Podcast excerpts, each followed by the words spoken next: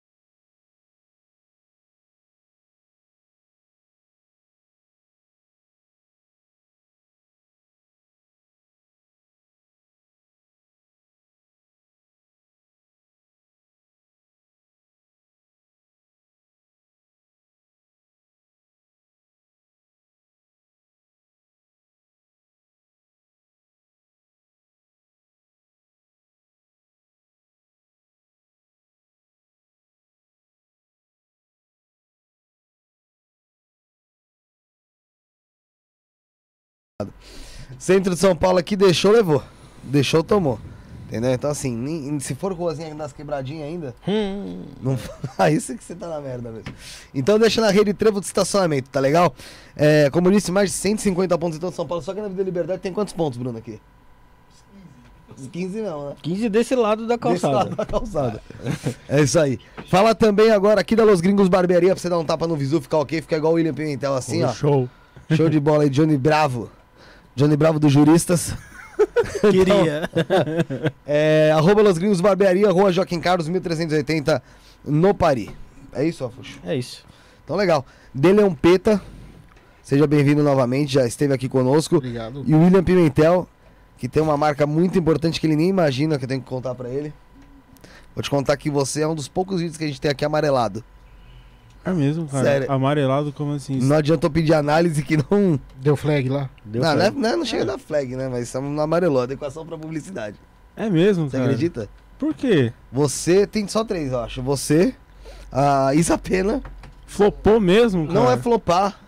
Não, é você ser amarelado. Tipo, ele. Adequação pra, pra Adequação pra publicidade. Como se você falasse de temas que eles não querem. Então é, você tá querendo me dizer que eu vou voltar de novo aqui pra gente fazer de novo? Tem que amarelar de novo. Só que a gente vai ter que falar de, de temas infantis. Tá bom. Lucas Neto. Lucas É. Neto. Tá, assim. beleza. Entendeu? Então você tá amarelado. Você, Isa Pena e o Bin Laden de Osasco. Bin Laden de Ah, Osasco. então eu a gente vai fazer assim, a gente vai fazer um programa com você, a Isa Pena e o Bin Laden de Osasco. Aí Especial. Nem, Aí nem vermelhar vermelho, aí nem sobe. aí você tá querendo me foder, né? Aí- Não sei, não sei se é verdade, mas o que eu ouvi falar é que assim, você tem que mais ou menos se comportar bem nos cinco primeiros minutos. Ah, é? Que é o tempo que o revisor do YouTube vê, mas não porque é muito vídeo pra ele ver. Não sei se Ah, é então verdade. foi isso que aconteceu? Vou começar a abrir os 5 minutos ficar Você quieto, já falou mudo. palavrão agora em menos de 5 minutos já ferrou. Já amarelou. Puta. Volta. Na Caramba, dúvida. eu tô flopando isso não é podcast. Não sei Não, se é verdade, você tá mas na flegando. dúvida, eu espero lá uns 10, 15 minutos depois desço a lenha. Aí Será isso que era acho. Faz frente sentido, hoje não. terrorismo, essas coisas? Vai, lógico, lógico vai. Foi isso mesmo. Nossa, Mas você pediu revisão manual? Pedi, tá? pô. Não adiantou. É mesmo, cara. Tá bom. E você, Isa Pena e o Bin Laden de Ah, Osasco. mas a pena a gente já tem entende, Eu- né? é, a Isa Pena, ela, Teve ela, um- teve uma por causa do poema que ela poema. declamou aqui. Que Será que é por causa disso? Chamava. Você sabe qual que é o poema dela lá? Ah, não, não precisa saber também. É, melhor, Mas- melhor não saber, mas senão vai amarelar já de cara Vai, aqui. vai, vai amarelar esse daqui. É. Caramba, eu tô sendo censurado, que legal. Tem uns problemas no YouTube, você não pode falar o, o caralho, só que não caralho. Entendeu? Da mulher. Você não pode falar. Ah, Caralho, não é, caralho, velho. porque eu prefiro não falar nem o genérico. Ali, do palavrão, que ela falou aqui. Ah, tá. Entendeu? Entendi, entendi, entendi. Porque entendi. até isso já, você já toma uma amarela- uma amarelada. Ah, tá. Caramba. Mas seja bem-vindo, William, de novo aí, mano. Rafa, Felipe, agradeço muito aí de novo o convite. Bem-vindo. Eu quase fiquei dormindo de ontem pra hoje aqui, né? Já aguardando vocês aí, porque estamos lá no Papo de Praça. Então, só agradecer que essas portas foram abertas depois da nossa participação amarelada aqui, né? Amarelou, amarelou, Então, amarelou. É, mas olha só, tem males que vêm pro bem. é. E também eu prometi que ia mandar um salve ao vivo pro pessoal lá do nosso Ah, grupo do do grupo é WhatsApp, né? Que eu sei que vai dar aquela moral boa aí pra gente. Cara, só agradecer, agradecer o Deleon aqui, cara. Uma pessoa que eu já acompanhava o trabalho, admiro pra caramba. Então, tamo junto e pau na máquina, né? Beleza, depois fala aqui é o que fala do 101, 102, né? É... ô, ô, Daniel, eu tava te acompanhando esses dias atrás aí, eu vi que você... Você já tinha comentado aqui da outra vez que você morava aqui perto do centro de São Paulo, Uhum. e você tava putíssimo da vida com a situação que tá chegando ali próximo da luz mesmo, ali do, do Bom Retiro e tal, em relação a... Teve até esses tempos atrás uma polêmica muito grande de novo, né, pra variar em relação à Cracolândia ali. E aí, cara, como é que tá pra você essa, essa situação aí da Cracolândia? Cara, Tá cada vez mundo- afetando mais mesmo? Não, a gente ali fica num, num terror, porque a gente não sabe se a Cracolândia vai descer pro Bom Retiro. Por enquanto não desceu. S- Ela em massa, todos eles não descem. Se desce, seriam indivíduos tal, né, que vão cometendo os crimes. É é uma situação irônica, porque a polícia militar quer fazer alguma coisa, só que um promotor não deixa, né? Não é nem todos os promotores, o que, não que é o a Ministério polícia quer Público. fazer? Por ela faz revista, faz apreensão, dá, dá tran, aquela coisa toda, né? É, mas tem promotor que não, não pode encostar a mão, não deixa encostar a mão. E aí você fica numa situação do Estado contra o Estado e o cidadão fica no meio ali se ferrando. É basicamente isso. Entendeu? Inclusive já teve policial até, a paisana que estava indo e voltando, né, do trabalho, foi assaltado. Porra. Você vê como é que tá. Agora, se o policial é assaltado, né, parece que uma policial feminina foi assaltada, você imagina o cidadão comum como fica. Como é que ele vai enfrentar o, o crime quando uma parte do Estado protege o crime? Não tem chance. O, o que eu acho estranho é, é que falta o combate ao tráfico de drogas muito maior do que o, o, o combate ali à criminalidade também, né? Na verdade, Porque na verdade foi tá tudo A raiz do problema maior ali é o tráfico de drogas. Aí, tá mano. tudo amarrado, porque o pessoal rouba pra poder comprar Mas não droga. foi É, você, então, não foi porque- você que mas falou se não sobre tivesse o tráfico a- de droga? Você falou que, o tráfico, que a gente combate o, tra, o traficante, não a droga? Acho que foi você que falou, não foi? Eu não lembro se foi ele. Acho que não. Ô, ô, Rafa, essa, essa mas- parada que você falou é Alguém muito verdade, é cara. isso. Porque as- aqui o que, que acontece? As pessoas acabam focando mais no microtráfico e não no macrotráfico. Sim. A gente até chegou a trocar aquela ideia inicial, na primeira vez que eu vim aqui, e parece que a lei ela se foca muito mais nesse traficante da esquina e não foca nos narcocapitalistas, que são esses sim, esses barões das drogas que financiam justamente toda a logística para invadir nossas ruas de droga.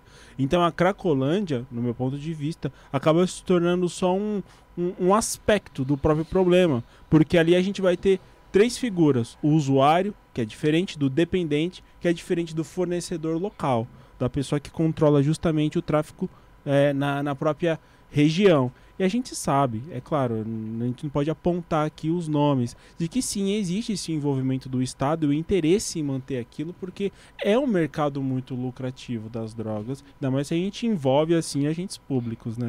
Mas Não. ali no Bom Retiro não tava nem mexendo. Por muito tempo, não no Bom Retiro, né? Mas na, na Luz, a região da Cracolândia, especialmente Campos Elíseos, né? Na verdade, não é nem isso. Luz. é, não tava mexendo nem com o traficante pequeno. Agora, com essas operações, é que tá mexendo e aí tá fazendo essa bagunça. E aí o Ministério Público veio protegendo né, o, o, o- o tráfico. Porque não pode É mexer, porque não pode, não pode abordar, não pode revistar, não tem- sabe? Tem que dar carinho, tem que dar beijinho no pescoço, fica nisso. Então, ma- mas qual que é a solução para isso, Deleon? Porque assim, é, eu, eu, eu, eu acho que também ninguém pode fazer carinho nos caras. Eu, não- eu sou- também não acho que é assim que funciona. Mas também não acho que tem que chegar lá e resolver na porrada e matar todos os caras também. Também não acho Você que quer é resolver plenamente ou paliativamente? Não, eu acho que tem que resolver, cara. Resolver acabar com o negócio? Só Claro. teve um governo que conseguiu fazer isso de forma eficiente. Claro, tem que Mao Tse. Tung. Tá. Foi o único que conseguiu. Não, mas tem que resolver um negócio. né? Tem que resolver da, da, Aliás, da forma mais único. equilibrada possível, né? Quer dizer, não é bem o único, né? Mas o que a Tem gente tem mais a- assim que pegou pesado. Não, mas tem que resolver da forma mais equilibrada possível, né? Claro que a gente não pode resolver igual o Mao Tse Tung, Então. também não é o ideal, né? É, mas a gente tem que resolver da forma mais equilibrada. É que nem a gente, a gente rece- recebeu aqui uma vez uma moradora da Cracolândia que passou por Isso. lá, por- ex-moradora da Cracolândia, que passou por lá. muito- moradora, é. parece que a gente tirou ela de lá. E trouxe pra cá. Não, não, ela já, já tinha saído de lá há muitos anos. E, Faz 10 mas anos, ela, 10 anos, 10 acho. anos, e, mas ela passou muito tempo lá. Passou acho que 19 anos lá. 20 anos, eu acho. 20 Foi anos 20 lá. anos. Então ela conhece bem, muito bem aquilo ali.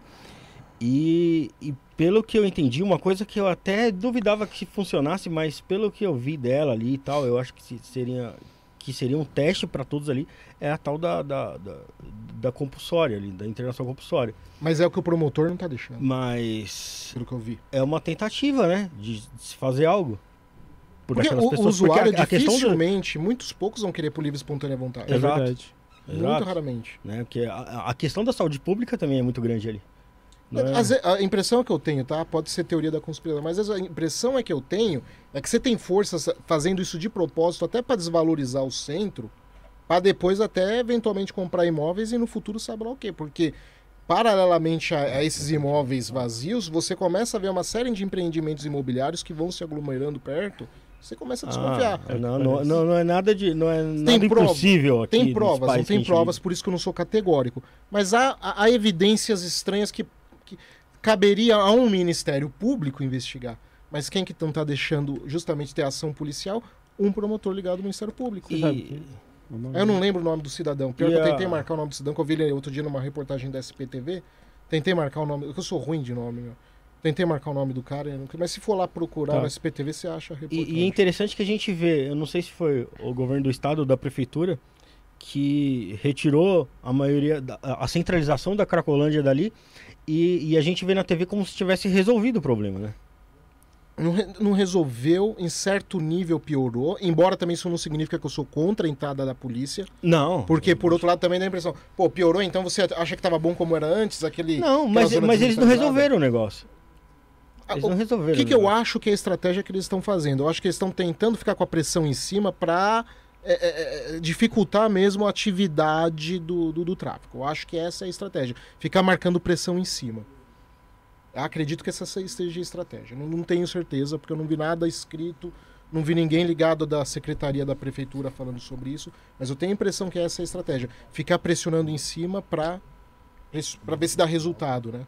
Se for, talvez um longo prazo. Mas eu, eu, não sei. Se você não fazer internação compulsória, você não vai resolver. Eu também acredito nisso, na questão da internação compulsória, que foi assim que Nova York resolveu, né? Mas, é verdade, mas Nova York piorou muito agora, hein? Foi polêmica muito Agora. É, agora, mas eu tô falando assim, inicialmente ali, quando a gente resolveu. já tem a a ascensão do próprio crack, porque o crack ele vicia em 60 dias, né? É que a, a Nova York teve aquela, aquela lei tolerância zero, tolerância zero né? Do, que qualquer quantidade era, era cadeia, na verdade. Isso. A compulsória era na cadeia, né? A compulsória do, de Nova é York. É que o Rudolf Giuliani, o que, que ele percebeu? Ele já tinha um histórico já, porque ele bateu muito pesado na máfia italiana. Ele praticamente quebrou a máfia italo-americana. O cara quebrou. Sobrou da máfia italo-americana hoje em dia é tanto quanto irrelevante. A máfia chinesa nos Estados Unidos bateu muito duro também. E aí o que, que ele percebeu depois? Isso quando ele era promotor ainda. Quando ele vai virar prefeito, ele percebeu, enquanto ainda como experiência como promotor, é que os pequenos delitos estavam ligados com os grandes delitos. Porque é o que acontecia antes. Ah, em vez de focar no cara que tá pichando, vamos focar no homicídio. Era esse papo. Eles começaram a perceber que geralmente quem pratica o homicídio também está praticando os pequenos delitos. Então, quando começou a pegar os pequenos delitos, começaram a ver que tinha uma redução dos grandes delitos. Assalto à mão armada, estupro, sequestro, assassinato. Porque eram os mesmos que praticavam os delitos, como roubo de carro, Isso. batedor de carteira, arrombamento de, de, de imóvel. Então tinha uma correlação. Por isso daí a tolerância zero. Pega os pequenos, que às vezes é muito difícil você conseguir comprovar um crime grande. Mas o pequeno às vezes é mais fácil. Então eles pegaram esses pequenos começou a dar resultado também nos grandes, porque eram os mesmos indivíduos. Não é tão difícil você pegar. Você pega as estatísticas aqui, 80% da, dos, dos criminosos são reincidentes. É. Se você pega ali, se você conseguisse pegar, então, esses 80% e tirasse eles permanentemente do crime, né? Você já ia reduzir pra caramba já a, a taxa de criminalidade o, o, no Brasil. O problema é que aqui o, o, cara, o cara pega uma condenação de roubo lá de 10 anos, passa um ano já tá fora da cadeia e vai reincidir de novo porque ele sabe que não vai ficar muito tempo. O que leva a né? outro problema que a gente tem no problema do judiciário também, né? Nesse aspecto do judiciário, qual que é a nossa diferença para os Estados Unidos nessa época do Rudolph Giuliani? Lá eles criaram é, drug courts. Aqui não tem isso o mesmo juiz que, que acaba julgando ali o, o, o, roubo, o furto, independentemente da conexão, é o mesmo que vai julgar a droga. Então não é um juiz especializado. Lá foi criado essa, esses tribunais, esses juizados especiais, uhum. justamente para julgar, seja a compulsória, a internação compulsória e os próprios crimes. Então teve um sucesso maior com esse respaldo do judiciário mais especializado. Aqui, por exemplo, em São Paulo, a gente tem há uns três anos, a, no Fora da Barra Funda, a vara especializada em crime organizado. Agora, cara, três anos. É, especializada em crime organizado, lavagem de dinheiro e crimes tributários. Agora.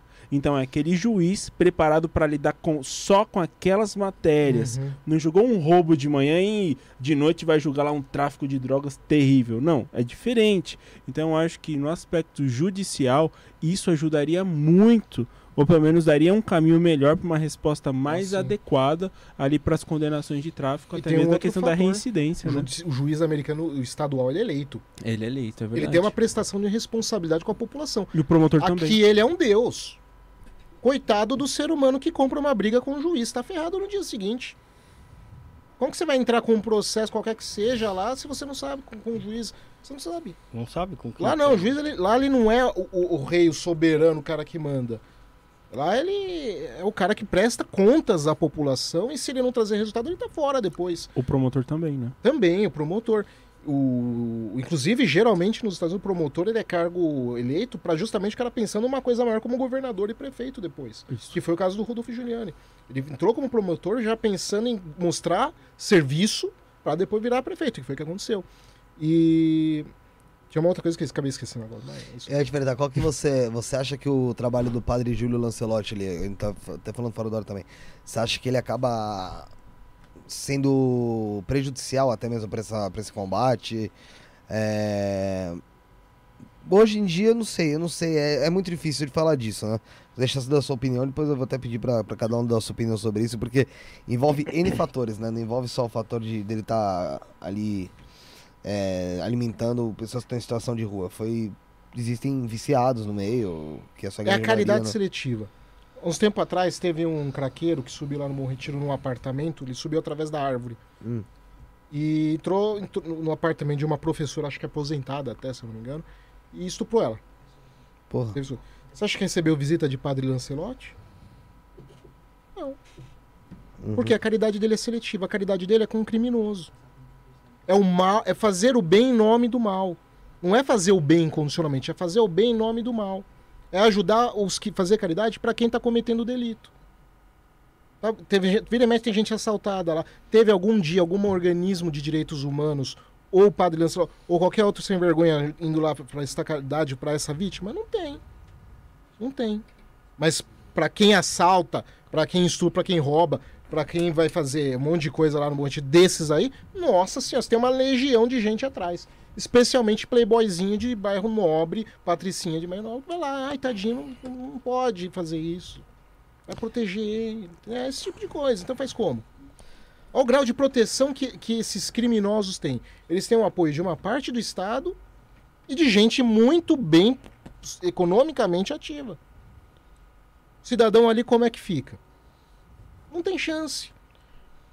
Você entendeu? É, é a luta do cidadão. É que o cidadão vira coadjuvante, né? É a luta do cidadão. Não vou nem falar de bem porque já virou clichê, mas o cidadão normal. O cidadão que só quer viver a vida dele. É o cidadão dele, tá? Que não pode ter arma, porque o Estado fala: você não precisa ter arma, eu vou segurar, eu vou me responsabilizar pela sua segurança. Você não precisa ter arma, deixa que eu cuido disso. E o que, que o Estado faz? Não é o Estado inteiro, é claro, porque eu acabei de falar, pela polícia fazer alguma coisa. Mas uma outra parte do Estado protege justamente o cara que ataca o, o- o cidadão, o cidadão comum. Como que o cidadão, então, desarmado, pode lutar com um criminoso que é protegido por uma parte do Estado? E uma parte poderosa. Porque o, Ministério Público é uma entidade extremamente poderosa. Não são todos promotores. Conheço promotores lá que caem muito pesado em cima do crime organizado pra caramba. Mas tem outros promotores também que vão lá e atrapalham o trabalho dos colegas. Isso também tem o judiciário. Vai lembrar que o judiciário brasileiro, se não for o mais caro do mundo, é o, um dos.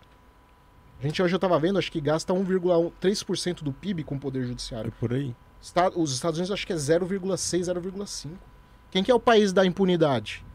Mas Não aí é tem uma série de, de, de benefícios ali que são luxos pro, Mas entra na judiciário, né? A gente paga. Quanto tempo leva? Qualquer processinho vagabundo leva dois anos. Você é advogado, quanto É leva? O, menor, o processo mais rápido que você tem. Mais rápido que eu tive levou três meses. O mais longo, cara, tá sendo um de crime organizado, que já tá indo pra quatro anos que a gente não conseguiu citar uma testemunha. Mas, Daniel, falando do, do Padre Júlio, é, eu acho que ele defende ali as pessoas em situação de rua.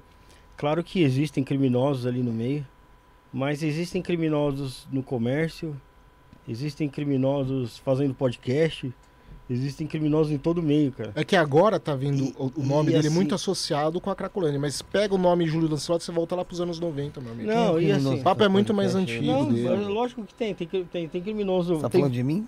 Tô falando de você mesmo. e aí, Felipe? Não, e assim, mas em todo meio tem criminosos. Em todo meio tem gente, tem gente boa e tem gente ruim.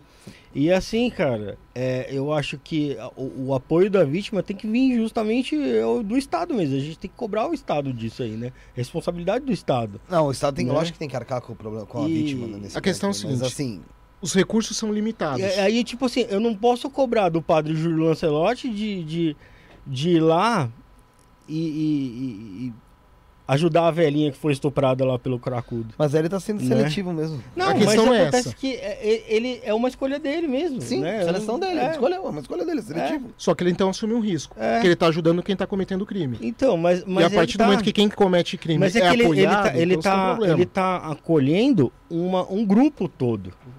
A partir do momento que ele tá acolhendo um grupo, ele não tá escolhendo só o que cometeu o crime. Ele tá escolhendo um grupo, todos os, todos É as você pessoas tá que estão pegando ali o na padre Lúcio- Cracolândia. Júlio envolvendo toda essa questão agora.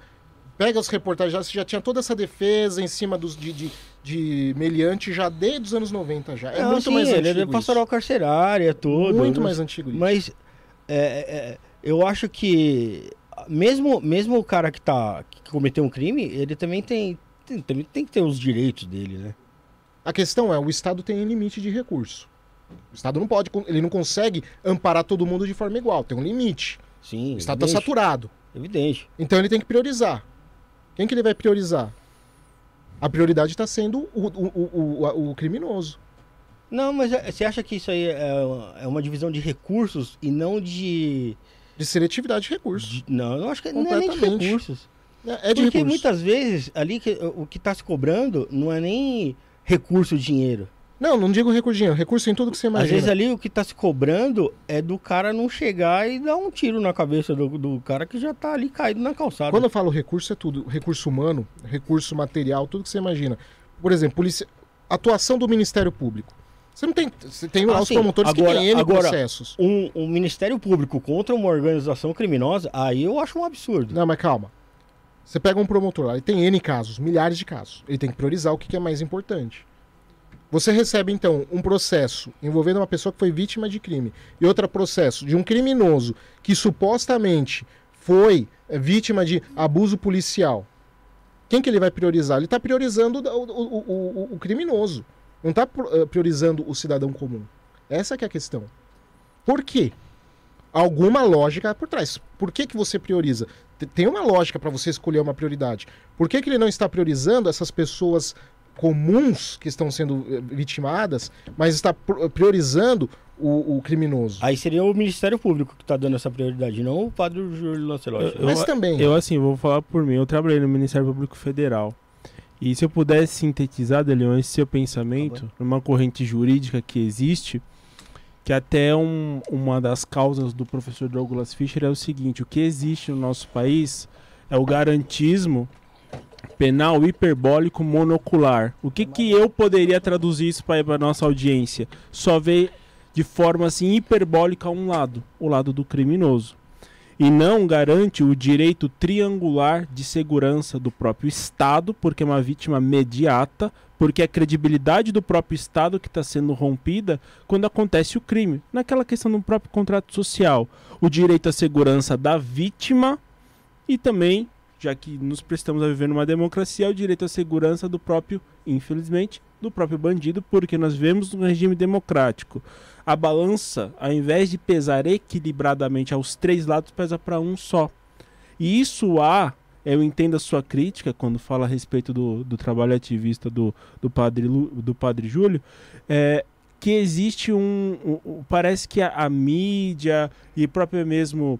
Existe uma construção para ver somente um lado. O da vítima fica completamente obliterado e demonstra uma ineficiência do próprio Estado. Uhum. Mas eu vejo que além de ser um problema cultural, Rafa, é um problema jurídico, é um problema também de mentalidade coletiva. Só que você está partindo do princípio que todo mundo aqui está bem intencionado. Você tem também uma questão ideológica por trás, Tem. querendo incentivar o tráfico de drogas para virar bagunça. Não é coincidência você ver aí a- o- toda, essa- toda a esquerda apoiando isso. Você tem uma briga cultural querendo desestabilizar o sistema todo. Isso é inegável. Você pega todos eles é a mesma pauta. Vai lembrar agora essa questão agora que descobriram, ó, que o PT supostamente tem alguma coisa com, com o PCC. Ah, meu, faça meu favor, né? Ah, Quem eu, eu vi esse caso aí. disso? Você você viu qual foi o caso? Não, eu vi, mas agora eu vou Não, investigar. mas Isso é foi- muito antigo Foi já. primeiro, foi uma questão da, do contrato que teve da, de- da Secretaria de Transporte, falaram que Sim. foi a prefeitura. Depois disse que foi um contador. O contador do Lula era também contador do PCC, é o que disseram. Aí teve um vereador eh, que até morreu, foi, né? Não, tá vivo. Que, que ele, ele morreu, tá vivo? Não, tá vivo. Que teve uma ligação muito forte Foi- é um eles. vereador da Zona Leste de São Paulo. Isso. Que era um cara que ele, ele já era ele era envolvido com aquelas lotações Isso. clandestinas Isso, isso aí. e depois ele foi eleito e aí ele já tinha essa ligação com, com, com essas coisas clandestinas e aí né levou até essas coisas Assim, Eu- o envolvimento eu do- acho- narcotráfico é, é, no Brasil, provavelmente todos os partidos têm, não digo sistematicamente, Mas em uma, Mas político- escala, exato existe, esse, é esse ponto que eu quero Só chegar. não é que só o PT, cara. num nível de racionalizar o papel social do crime, só os partidos de esquerda. O restante você pode falar que há uma corrupção aqui. Agora, de você ter o crime organizado, a questão do narcotráfico como tropa de choque ideológica por trás, isso é exclusivo da esquerda. E você não pode negar, porque você pega tudo que eles vêm falando há muito tempo. Há muito tempo. E por que que a É um instrumento de eu- por que que ferramenta. a Eu posso, esquerda, por eu posso exemplo, fala- complementar. fala sobre legalização da maconha? Eu, po- eu posso só complementar faria o seu, seu pensamento? Faz, porque você. O fato de você liberar a maconha não significa que você vai afetar o crime organizado. Eu posso complementar seu O pensamento? grosso do dinheiro que vem, deixa eu só concluir. O grosso do dinheiro que vem é da cocaína. É verdade. Não é nem da maconha. E mesmo que liberasse a Mesmo maconha, assim abalaria um pouco. assim, no mínimo. Até porque por, cigarro é liberado. Você ainda tem contrabando de cigarro. Bebida é liberada, você tem contrabando de bebida. A ideia de que você acabando, liberando droga vai acabar com o crime organizado, não é de jeito nenhum. Não, acabar não. Mas nem afetar também. O crime organizado mas vai muda- adaptar.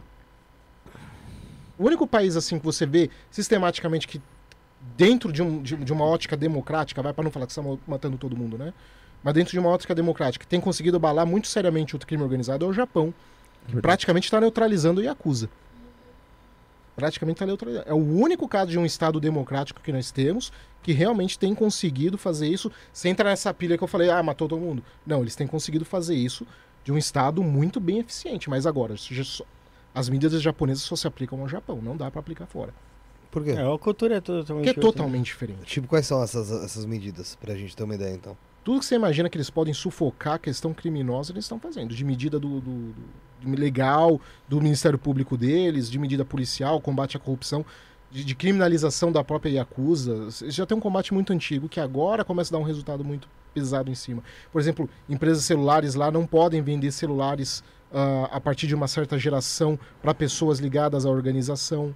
Tem tudo isso. Então é uma série de medidas que eles conseguiram pôr no limando Yakuza Fora também a questão da tolerância social também. Né? O Japão é uma sociedade que desenvolve, chegou no nível de, de criminalidade praticamente zero. Então não tem, não tem muito espaço para uma Yakuza que era tolerada por muito tempo porque ela lidava com a criminalidade marginal ali, o, o Zé Droguinha, o bandidinho e tal, e a Yakuza segurava. Conforme você não tem mais esse tipo de crime marginal, e a Yakuza também não vai mais tolerada pela sociedade japonesa também, né? Mas a- a- você acha que aqui no, no Ocidente não funcionaria? Não Depende funcionaria em nenhum país. país do mundo, seja ocidental ou oriental. O Japão é Japão. O Japão é uma estrutura única no mundo. Não tem como. Não tem nada igual. Assim como China também. China é só China. Mas o Japão é muito específico. Você não tem como aplicar nenhuma. Não digo nenhuma, vai, mas não tem como você ter os mesmos resultados com o Japão aplicando o que ele faz, porque é todo um contexto, é toda uma civilização completamente alternativa. Não dá.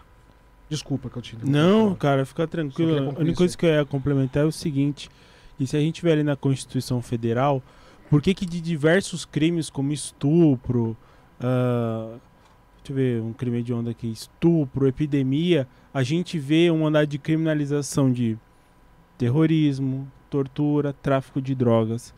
Eu fui tentar analisar da onde que vem essa discussão ali na nossa Constituinte, por que colocar no mesmo artigo a criminali uma andar de criminalização de tortura, terrorismo e tráfico de drogas. Um dos deputados constituintes, eu não quero te provocar, Rafa, por favor, ele diz o seguinte, que a esquerda ela não segue aquela lógica dos dois demônios, e muito menos a direita. A direita diz que usava a tortura porque eram terroristas. E a esquerda fala que usavam terroristas, é, utilizavam as táticas terroristas na época porque vivia num regime autoritário para derrubá-lo. Então, as táticas insurrecionais. E esse foi um discurso que teve muito presente ali na Assembleia eh, Nacional Constituinte. Então, um dos constituintes disse o seguinte: para a esquerda, o militar é torturador, o traficante é amigo e o terrorista ele é inimigo. Então é muito difícil ver em pautas de esquerda se defender um, um maior eh, rigor contra o narcotráfico. Isso é eu, eu noto assim, seja nos Estados Unidos na época do Partido Democrata, Sim. seja aqui no, no- na, nos governos que nós tivemos anteriormente, porque se você parar para imaginar, até mesmo nível São Paulo PSDB, há quan- quantos anos tem a facção paulista? Era é, alguns presídios que tinha. Hoje na minha concepção, a, é, respeito aos dissonantes, eu entendo que já vivemos num estado de cartel. Eu vejo isso porque, porque alguns promotores O falam, Brasil não, inteiro narcoestado? É Tipo narcoestado? é, Alguns estados eu entendo, eu entendo Tipo que Rio de Janeiro. sim. Tipo, sim. Rio de Janeiro. Se você Aí- tirar o dinheiro do narcotráfico, Eu, eu, eu acredito, eu acredito que o Brasil hoje ele está a caminho de se tornar um narcoestado. Um narcoestado. O que vai desempatar isso? Quem ganhar as eleições. Quem ganhar as eleições vai mostrar se nós somos um narcoestado ou não. Pô, William, você está sendo muito exagerado. Não. Porque esse é um fenômeno latino-americano. A maior ligação a nível estado profundo, né, a nível Uhum. estado profundo das grandes organizações criminosas, dos grandes cartéis de droga. A gente vê isso no, no- do PRI no México, que financiou, pelo menos desde o quartel de Guadalajara, quase todos os presidentes receberam dinheiro Sim. do narcotráfico. Guatemala, Nicarágua, Colômbia com a eleição do Ernesto Samper, a gente viu isso. A gente vê a, a proteção constitucional da coca na Bolívia. Uhum. É claro, tem a finalidade religiosa. É, a Coca É. na Bolívia é. Mas assim, o único lugar que planta é aqui. E é o grosso do dinheiro do narcotráfico. Então tem a proteção constitucional. Até tentaram tirar essa parte é, da, da própria Constituição boliviana, tá lá pro artigo 300 e alguma coisa, mas está lá a proteção constitucional. E você mexer na Constituição, isso vai gerar reação dos cocaleiros, digo assim, dos próprios plantadores de cocaína, de cocaína não, da folha de coca. é. E como isso movimenta a própria economia. Dados de 2019, hoje eu não tenho os dados atualizados. Ah, o dinheiro do narcotráfico, só o narcotráfico, corresponde a 5% do PIB mundial. Então a gente está falando de 320 bilhões de reais. Pós-pandemia eu ainda não tenho esse, esse número. Então a gente está falando de envolvimento de bancos, de governos, de outras instituições também que ajudam, seja na lavagem e branqueamento de capitais e de próprios estados falidos, que é Uhum. importante se dizer, por exemplo, Guiné-Bissau é um estado falido. Era um entreposto avançado dos cartéis de drogas para escoar cocaína para a Europa. Fato, fato consumado. Então é muito diferente dizer assim, é claro, um sucesso maravilhoso da Yakuza lá no Japão, mas no processo de cartelização que a gente vive aqui na nossa América Latina, aonde assim a questão que a gente até estava comentando aqui no início de insurgências criminais, de estados profundos financiados pelo próprio narcotráfico, é algo assim que, se a gente vê na mídia, não é nem a ponta do iceberg, é só aquela massa polar que vem. Se já, já é frio, imagina o que tá lá na profundeza. Sim. Tô errado, Leo. Não, não, concordo. É isso. Se, se você tirar o PIB, que tira o narcotráfico do Rio de Janeiro, acabou o Estado. Por enquanto é o único Estado que dá pra seguramente falar que é narco-Estado. Uhum. Por enquanto. Mas não ficaria surpreso se eventualmente, daqui a dois, três anos, a gente olhasse os dados econômicos de outros estados começasse a falar de outros também. Entendeu? Aí é complicado, né? Mas tem que ter alguma solução pra isso, né? É o que eu tô tentando descobrir, Rafa. Eu Acho que tentando só descobrir. você. Porque senão a gente, velho, a gente entrega pra eles logo, né, velho? Entrega A pra solução- eles, fecha, a gente vai todo mundo pra A Portugal. gente de não vai conseguir fazer que nem o Japão. A solução aqui vai ser tiro, porrada e bomba. E eu acredito que cedo ou tarde vai acontecer. Eu também acredito. Eu acho que vai piorar muito, mas muito. Uso da força. Mas muito, assim, a gente vai chegar num Uma guerra nível- civil declarada Não, de- não digo, tráfico. não sei se chegaria numa guerra civil, mas eu acho que a questão da criminalidade vai cair assim assustadoramente grande até a hora que vai ter um ponto de ruptura e pronto, agora tá, contanto que resolva, tá valendo qualquer coisa. E aí algum oportunista vai se aproveitar disso pra literalmente limpar a casa. Será que sou eu? Você tá querendo virar presidente? Não sei, cara. Você votaria em mim? Ah, não sei. Eu- Olha aí, campanha Atualmente eu não tô política. votando em amigo meu nenhum, hein? A gente, a gente não é amigo ainda, olha aí. Primeiro almoço falar gostou, comigo né? ainda. A estratégia vai. Não, sabe o que, que é? Eu tava trocando uma ideia, você deve conhecer com o Coronel Visacro. Sim, sim, Ele tem conheço. uns livros Do ali, livro. Guerra Irregular, Sim, Guerra na Era da Informação. Conheço só de nome, não conheço. E algo assim que eu comento muito com ele é as pessoas se apegam muito nesse aspecto operacional, militar, análise própria geopolítica. Falei nada que a gente estava falando aqui também, mas se, mas se distancia demais do aspecto jurídico, meu amigo. Você pode subir lá com esses matadores de podcast que a gente estava falando aqui, subir na favela, fazer e acontecer, desceu, encarnou o próprio John Rambo ali, sentou o aço em todo mundo, Rambo 5 que ele luta contra cartel, né? Uhum. Você pode fazer isso, tá bom. E o aspecto jurídico é legal? Então, se você não tem, não tem o sistema jurídico para proteger esse policial, a gente já tem um problema, Exato. excludente de licitude. Hoje, as operações policiais, elas são muito semelhantes a operações de guerra. Só que o próprio sistema jurídico, o arcabouço jurídico não acompanha. Uhum. Porque na guerra a gente vai ter excludente de licitude, que é o estrito cumprimento do dever legal. Matei meu inimigo, quem foi rendido vai ser preso, processado e julgado. Se isso acontecer, poxa, Mas isso é num Dessa cenário forma? de guerra. dessa forma aí, ó, É de, é de guerra. aí eu acho perfeito. É de guerra. Agora, meu, No âmbito eu doméstico eu vi, isso eu não vi pode umas acontecer. imagens do Rio de Janeiro, É guerra, mas isso não pode mas não é acontecer. de guerra, é, é de guerra, mas é, é, é tipo Em inglês, eles, inglês eles falam que isso é o Ru- Rules of Engagement. Porque As regras de engajamento. Porque- Isso. Que é o, O que, que- o pessoal, às vezes, o pessoal, principalmente o pessoal que é a favor do exército levar tanque de guerra pra dentro da favela. Não pode, cara. Pode colocar o tanque, mas não vai fazer nada com o tanque. Não, Não, mas você fazer sabe o nada. que que estava acontecendo lá? O que que, o que que- tem imagem que acontecia do cara subir a favela lá e, e, e lógico que tem morador que, que vai falar bobagem pro policial, que vai. O policial fala assim: "O quê? Você tá falando o quê?" E dá tiro pra dentro da casa. É isso mesmo, cara. É o abuso. Tem, tem, tem caso de policial entrar numa casa lá na, na favela e não tem ninguém e o policial roubar a casa levar videogame, vi levar esse vídeo. levar aparelho Janeiro. no Rio de Janeiro. Eu ah, cara, mas também se a gente parar Pô, pra pensar, Rio de peça de Janeiro... picanha, não era? Peça de mas- pica- mas Que foi um caso- isso? Foi um caso isolado ou era um caso que estava acontecendo com frequência lá? Não entendi. Ah, não. Cara, eu como vi é Rio esse de Janeiro, caso. a gente tem que partir do princípio que é comum, cara. Não, Olha, mas eu imagino que seja comum mesmo. Se porque você pega as coisas mais escrotas que acontecem a lei no da Brasil... comunidade, as leis, as leis da comunidade já não são as nossas mais. Não. Não, que- mas se Não você é- pega as é coisas mais escrotas do Brasil, parece que o, o carioca, ele fica olhando e ele fala, eu vou superar esses caras. E eles vão lá e dão um jeito de Vou piorar. dobrar a aposta. Olha, olha o que aconteceu no- lá no Ceará, coisa horrorosa. Olha o que aconteceu em São Paulo, coisa horrorosa. A gente consegue superar. Cara, o carioca, eu vou falar, eu tenho muito amigo carioca, cara. Mas eles são esforçados, porque o que eles fazem pra superar as coisas mais absurdas é incrível. É, Até o surreal. exército entra lá e também comete irregularidade que não cometeria em outros estados. Aí Parece tá- que chega e dá vontade nos caras, É, muda a cabeça. Aí que muda tá, cabeça. cara, É o uma, ar. um- uma pegada. Primeiro, o uso doméstico Água. do exército. Isso daqui, mesmo nas operações de garantia da lei e ordem, isso não se vê em democracia, isso é coisa de ditadura. Exato. Qual que é a grande questão que a gente fala? O uso interno do exército é um problema jurídico terrível. Por quê? Isso só deveria acontecer em guerra civil. Protocolo segundo adicional às convenções de Genebra, no caso de distúrbio civil. Se a gente já vive uma situação de insurgência criminal, que são os próprios civis, que não são militares, Uhum. usando força pesada contra o Estado, então espera, a gente precisa dar uma juridicidade para esse conflito, porque senão abusos como esse que o Rafão falou vai acontecer, abusos como esse que você acabou citando vai acontecer também.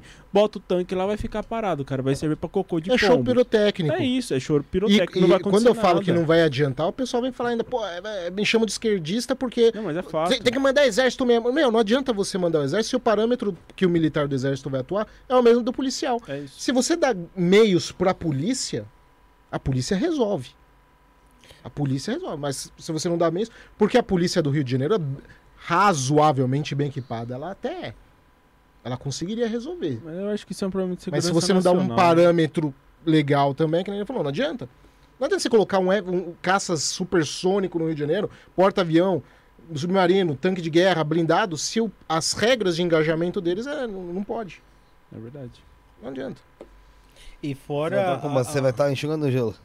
É, mas é show pirotécnico, o pessoal mostra a força. Olha, a gente tá falando duro com o crime. O cidadão médio acha aquilo bate palma. É, e não Ele sabe o que que tá, tá por mudando. detrás. É. Meu, eu vou te falar, alguns amigos meus que são do exército, eles falavam que participaram de atuação lá no Rio.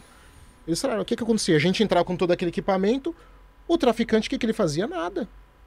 Baixava as armas, esperava ali, baixa, a criminalidade na comunidade diminuía, depois de umas duas, três semanas o exército tinha que sair, porque resolveu, pacificou. A hora que o exército saía, eles pegavam e tomavam tudo de novo. É isso mesmo. Por que, que ele vai enfrentar o cara com tanque de guerra? Primeiro que ele sabe que não vai enfrentar. Ele se Segundo, esconde, se esconde e depois volta. Se esconde o depois cara volta. agora Porque tá misturado. mora- ele mora numa puta casa lá escondida no, no, no meio do- dos barracos lá, né? É isso mesmo. Tá lá na, na jacuzzi dele lá, curtindo, fazendo churrasco, esperando baixar a poeira e. tá tranquilo. Ele tá entrando dinheiro de outros lugares. É. Não espera. Não tem, tem essa ideia de fazer arriscar É as férias. pra enfrentar. Risco do negócio. É as férias, é as férias. Espera, eles falavam que era isso. Eles sabiam às vezes quem que era o traficante, mas não tinha prova. Não podia fazer nada. Então, assim, o traficante passava, cumprimentava, opa, tudo bom, bom dia. Ficava na quieta, também nada de provocar também, né? Porque eles também não são besta. Não provocava, a hora que acabava tudo pacificado, ó, resolveu aí o problema, pode tirar. Tirava, eles tomavam tudo de novo. É isso Agora, mesmo. uma coisa que, que eu acho que a gente pode questionar é o mercado financeiro, os grandes bancos, o serviço de inteligência da- da- do nosso estado, que não cobra nada de, de- da lavagem de dinheiro desses caras, né? O problema, é que, o problema é que, assim, combater lavagem de dinheiro é muito difícil. Não é fácil. Você precisa de um corpo técnico especializado em combate de, de lavagem de dinheiro, muito bem preparado, é, leva muito tempo a investigação. Mesmo quando você pega os países mais envolvidos, que tem já uma mão de obra qualificada Porque para deve ser isso, um volume muito grande, é né? Bruno? enorme. É uma quantidade de informação gigantesca. E você pegar. Às vezes leva anos. Dá efeito? Dá efeito, mas não é fácil.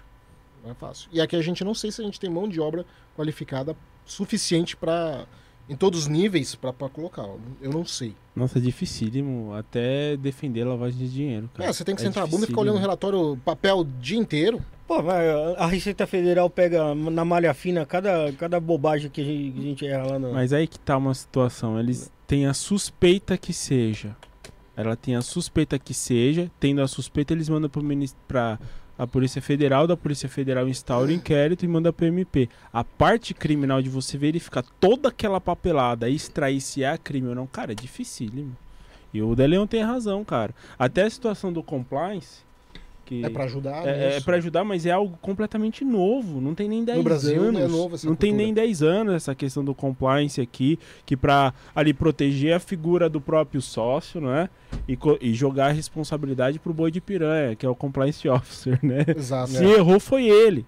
Isso é novíssimo no Brasil e a gente percebe uma to- retomada mais interessante a partir das operações Lava Jato com a Odebrecht, que aí quase toda empresa teve que se adequar, fazer um, um trabalho de compliance para que aquilo não ocorresse mais. Não é? Até porque também, às vezes, em algumas questões de comércio externo também, tem países que exigem Exige isso. Mas, mas, mas isso. a gente vê isso na cara ainda. Você viu a Ingeforte agora há pouco lá do Maranhão?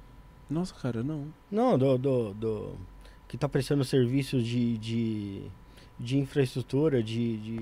É uma empreiteira do Maranhão que tá pegando uma série de, de, de serviços do governo federal. Tem até uma estrada de uma cidade lá que eles pegaram tipo uma obra gigante lá. E aí foram ver a obra e não tem nada. Aí foram no endereço e, a, e tipo a empresa é meio fantasma. Hum. E eles fazem um esquema de, de, de licitação com uma empresa que não existe, mas é do mesmo cara lá e tal. Isso.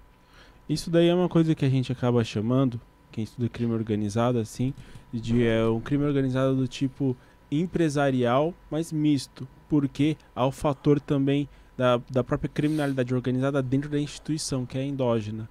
Então, com certeza, tem gente dentro da própria máquina do Estado que ajudou esses empresários a fazer esse esquema e poder ali sugar nas las tetitas de Maranhão, vamos falar assim, né? E é muito Não, difícil para o pegando poder federal. federal entrar É também dificílimo. nas- na, na questão das autoridades estaduais.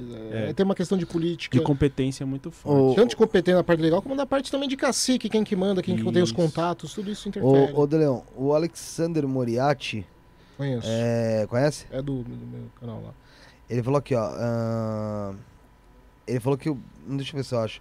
Que na verdade o crime. É, é na verdade, o, o caso do crime não é moral. É um caso social, de questão social. E aí depois ele comentou novamente, se você não tivesse pobreza, essas pessoas teriam interesse em trabalhar no tráfico? Sem pobreza, elas não teriam mão de obra. É, é um problema social. Você acha realmente que, de fato, é, pelo que vocês estudam, você, tanto você como William, é a, po- a pobreza é de fato o maior fator para a pessoa entrar no crime? Ou isso já, ou isso é, é lenda? Muita gente fala isso. É, é- é- é- cada caso é um caso. No caso do Japão, o fato da Yakuza até ter dificuldade de recrutar mais gente é, se dava a fato do Japão moderadamente ter resolvido o problema da pobreza. Então, nesse sentido, seria verdade. Mas, é, por outro lado, ainda entra muita gente. Assim, muita não, né? Diminuiu muito. Mas ainda você tem alguns que entram. Você nunca vai conseguir acabar. Mas que você vai conseguir aí dar uma limada e diminuir bem, não tenha dúvida que você consegue. E o primeiro passo, sem dúvida nenhuma, é o combate à pobreza. Mas não só. Até porque o combate à pobreza também, antes, antes de você chegar no combate à pobreza, tem muita coisa antes pra fazer, né? E ó, tem muito crime que não basta você ser Combate pobre para a- cometer. Às vezes você nem consegue, certeza. você não consegue cometer um crime se você se você é tão pobre, dependendo do crime, né? E se você-. A, a- a- o combate à pobreza, o pessoal também confunde o seguinte: combate à pobreza não pode ser ah, o objetivo, ela é uma causa. Ela é o resultado de políticas bem-sucedidas que você aplicou antes. Porque você combater a pobreza é algo muito genérico. Todo mundo quer combater a pobreza no mundo. Entendeu? Se você aplica medidas bem aplicadas antes, principalmente no âmbito geopolítico e geoeconômico, você vai ter como consequência a queda da pobreza. Mas veja bem, a queda da pobreza, ela foi uma consequência. Ela tem que ser uma consequência, ela não pode ser a causa. Porque como causa, você não vai ignorar todos esses processos que você tem antes, que é a questão da, da- da transparência do Estado, boa educação, processo de industrialização, uma gestão territorial bem eficiente, é, uma saúde pública, tudo isso. Então, toda uma cadeia que acaba tendo como resultado a eliminação da pobreza. Não é a pobreza o objetivo, ela tem que ser a consequência. Concordo. Desse jeito aí, você tá descrevendo Cuba aí, Leão. Que Cuba? Hipótese alguma. Cuba. Cuba, eu acredito que é um interposto também, como Guiné-Bissau, um interposto avançado do narcotráfico. Mas cara. eles não deixam consumir lá. não deixam consumir Essa é lá. a diferença. Não deixam consumir Essa é lá. a diferença. Cara, o- o papel é muito próximo dos próprios guerrilheiros com o narcotráfico aqui. Até naquele caso do Irã, Irã é, contra Uhum. na- do, do Ronald Sim, Reagan, sim. né? Sim. Tanto a CIA quanto o, o cartéis de droga ajudou a financiar, cara. pra os pessoal não ficar falando-. O pessoal não fica falando, ah, você fica falando da esquerda e tal. O grande financiador do narcotráfico na- nas Américas foi a CIA. Sim, e sinto muito, A- cara. o socialismo, ele se apropria desse...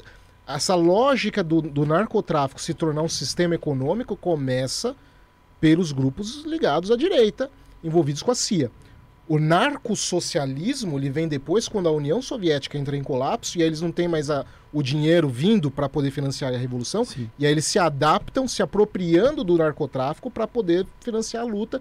E muitos desses grupos até pararam a luta e se mantiveram no narcossocialismo. Mas, depois- mas a CIA foi a grande, a, a- a- a grande responsável no narcotráfico nas Américas. E não só nas Américas, também no, no Triângulo Dourado e depois no Isso. Afeganistão. Isso.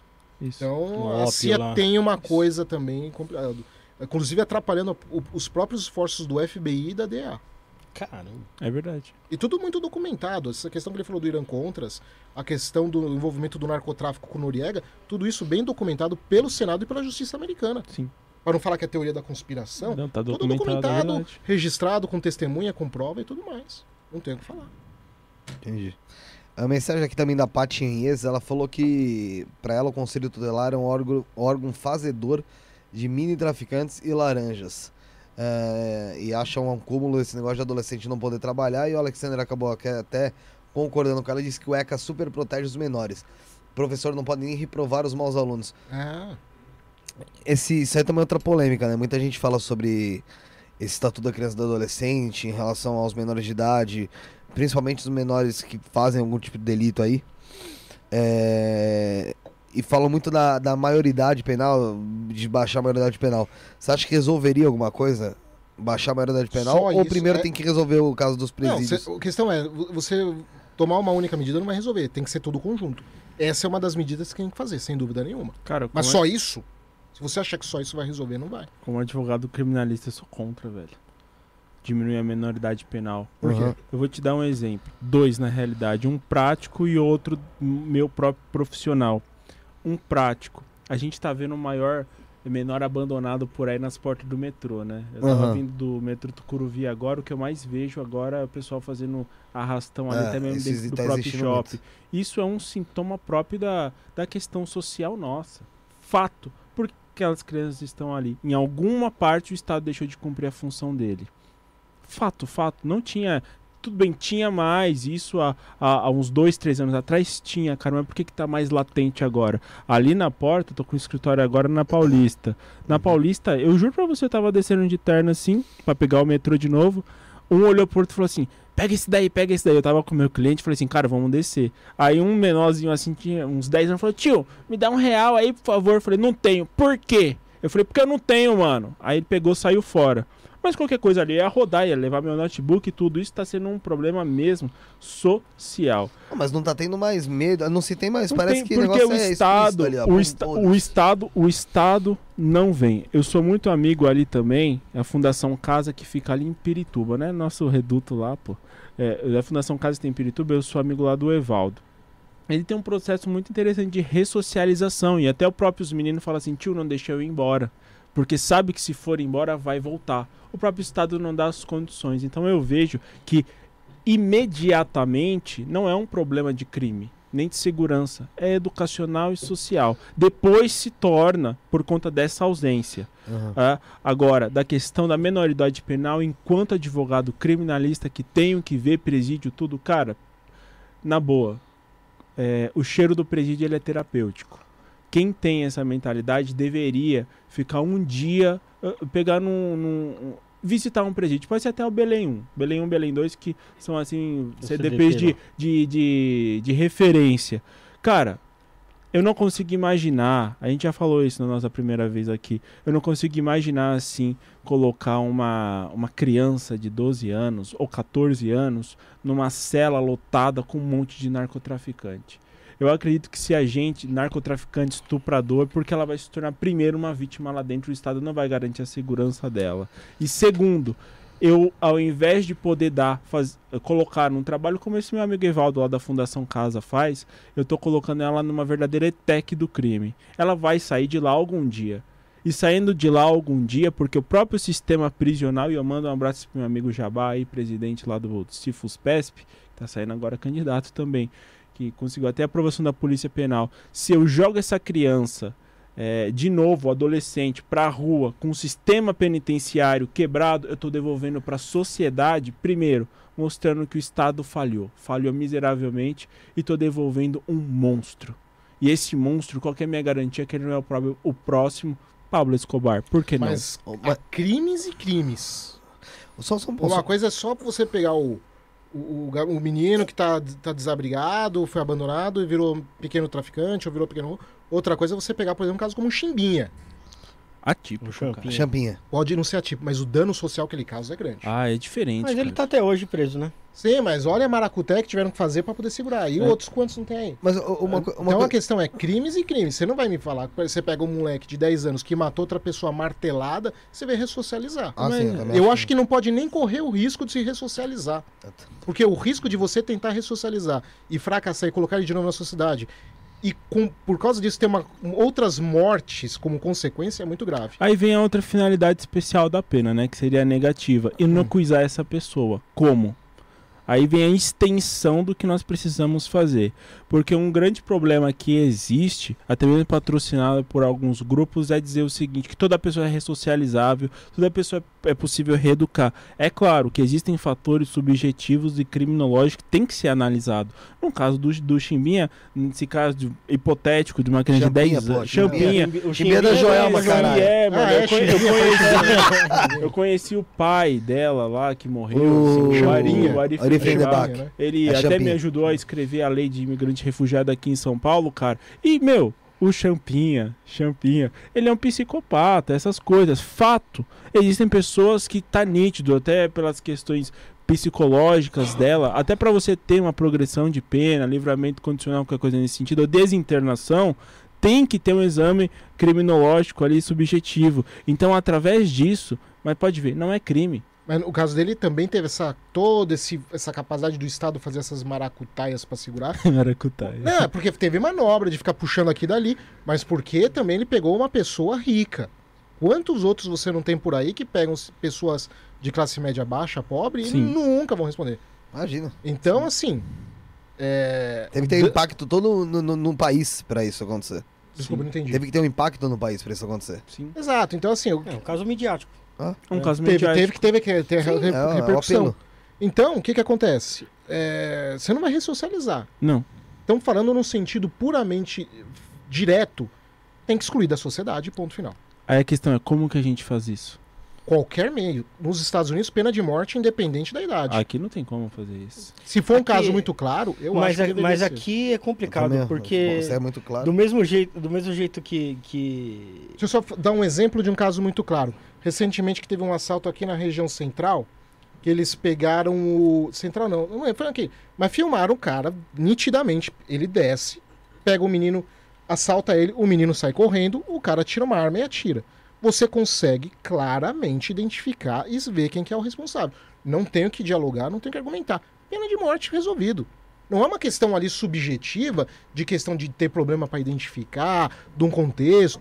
Ali Mas- ficou muito claro. Nesse ô, caso, Adrião. que é claro, eu defendo pena de morte. Mas você confia no sistema jurídico do, do nosso país? Não. Só que, por isso Eu- que eu falei, sistemas bom. muito claros. Eu também não, irmão. Não confio. Pronto, meu. Então, então, Eu não então- Mas Eu então vai deixar, confio. então? Faz o quê, então, então? mas Reza então, pro santo? é, então eu acho que sim. Reza pro santo. Ah, desculpa. Porque eu se, se eu corro o risco de, de uma pessoa inocente Hum. cair nessa, eu já acho que tá fora esse sistema. Ah, não. Eu, eu concordo com você, Rafão. Pode ser concordo. Eu concordo. Eu já sou mais radical também. Sentar o aço, né, Felipe? Não, pra mim. Ah, mano, eu tô falando em caso claro, fato- assim, ele o fato falou de assim. uma coisa agora não você vai, exclui pegar o, outra. você vai pegar um. Não é porque o Estado fudido não é lá na eficiente que eu vou deixar pra lá, então. pô, Não, não é deixar pra lá, mas não é foda. Mas assim, no caso do. Se, se eu tô num sistema claros. totalmente corrupto, Não, mas por isso que eu falei, você tem claros que é evidente. Esse caso Sem desse chance. menino que eu falei, você viu Hoje ele ele ali tem uma descendo. câmera pra tudo. Tem que ter uma. Agora, Ele atravessa. O menino não. re- O, o que o Sabe menino que- faz? sabe que ele atravessa a acontece? rua correndo, o cara tira nas costas sabe o que dele. acontece? Se, se esse cara que atirou Hum. é um cara que tem dinheiro, essa imagem nem chega lá. Não chega. Bom, mas aí você teve. Mas, o que, que um cara que tem dinheiro ia estar assaltando? Ele mas esse cometer cara o- pode cometer mas o ele- crime. Pode, mas não vai ser assalto. Esse cara vai cometer o crime. Não vai ser assalto. Ah, se- pode se- ser, mas pode ser, sei lá, um, um feminicídio. Se, talvez. se, se Pode eu- ser um crime passional dentro de Ó. casa? Sim, só que aí você já tem a questão da subjetividade. Isso, que é você não teve câmera pra ver, você já não vai ter a facilidade de comprovar. Nesse caso que eu mencionei, não tem o que falar. Você viu.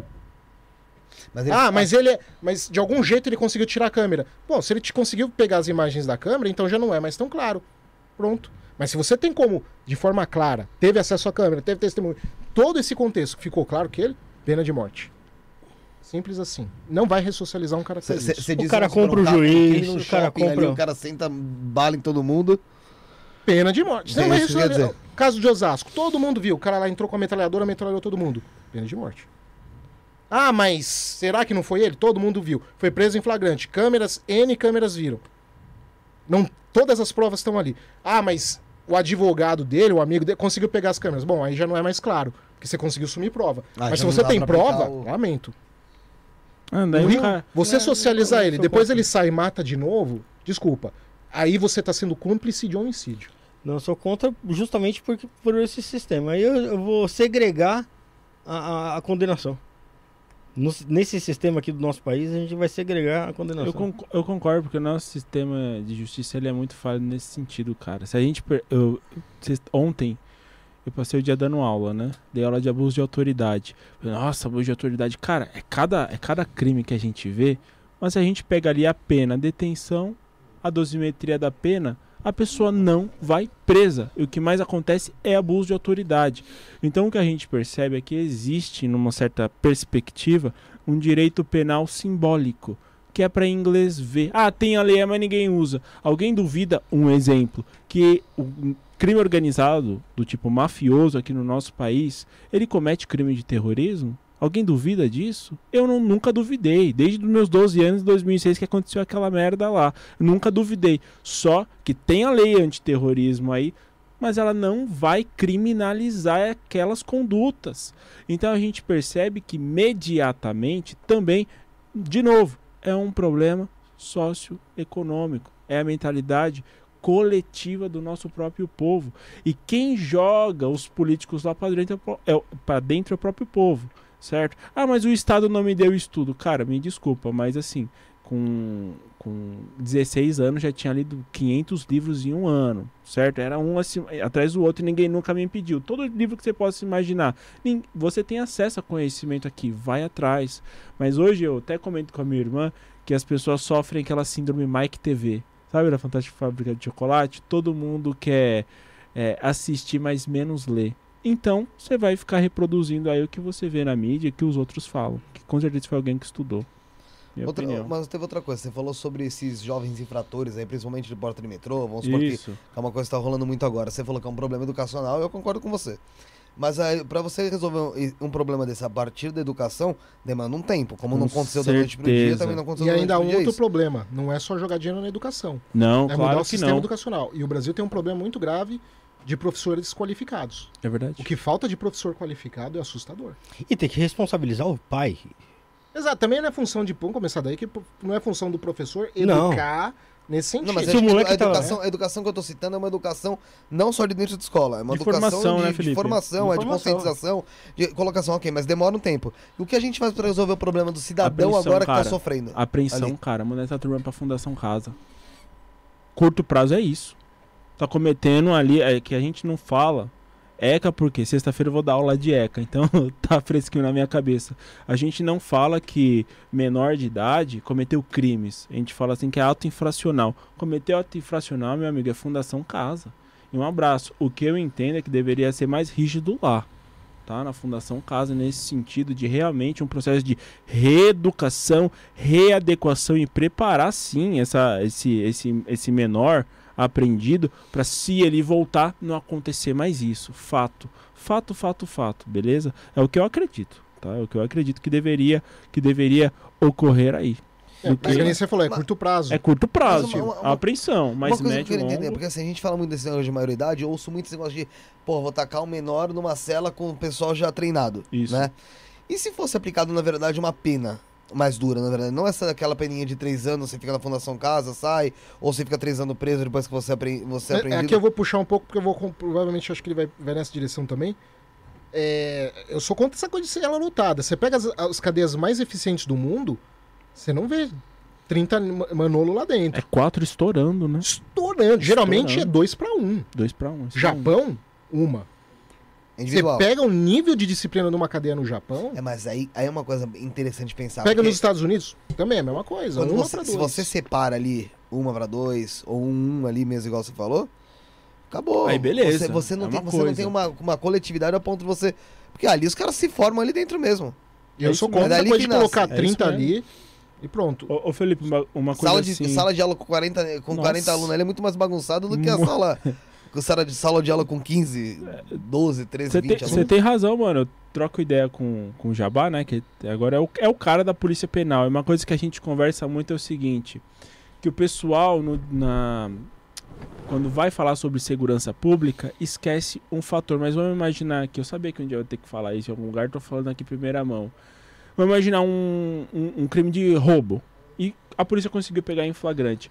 Qual é a primeira pessoa, primeiro agente do Estado que esse criminoso entrou em contato? É Polícia Militar ou GCM. Fato. Beleza? Vai levar pra onde? Pro DP. Vai levar o flagrante. Ali é assim que funciona, tá, gente? Justiça criminal, em, objetivamente. Lavrou o, o- o- flagrante ali. De manhã tem que estar na, ca- na, na mesa do juiz. Pra decidir ali se vai ter o relaxamento ou vai converter a, a, a- o flagrante em preventiva. Converteu em preventiva, para onde que vai esse meliante?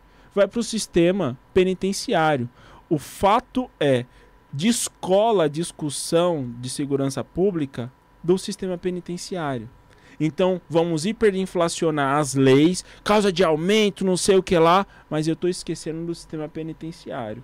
Então a gente vê que é um sistema, porque é lá que o meliante vai cumprir. Eu não gosto nem de falar beleza, eu tô falando aqui pro pessoal. É lá onde ele vai cumprir a Fala pena vagabundo. é onde ele vai ficar guardado, é onde ele vai ter contato com o crime, é onde ele vai ter a oportunidade, em tese, de refletir o que ele fez. Embora isso muitas vezes não acontece.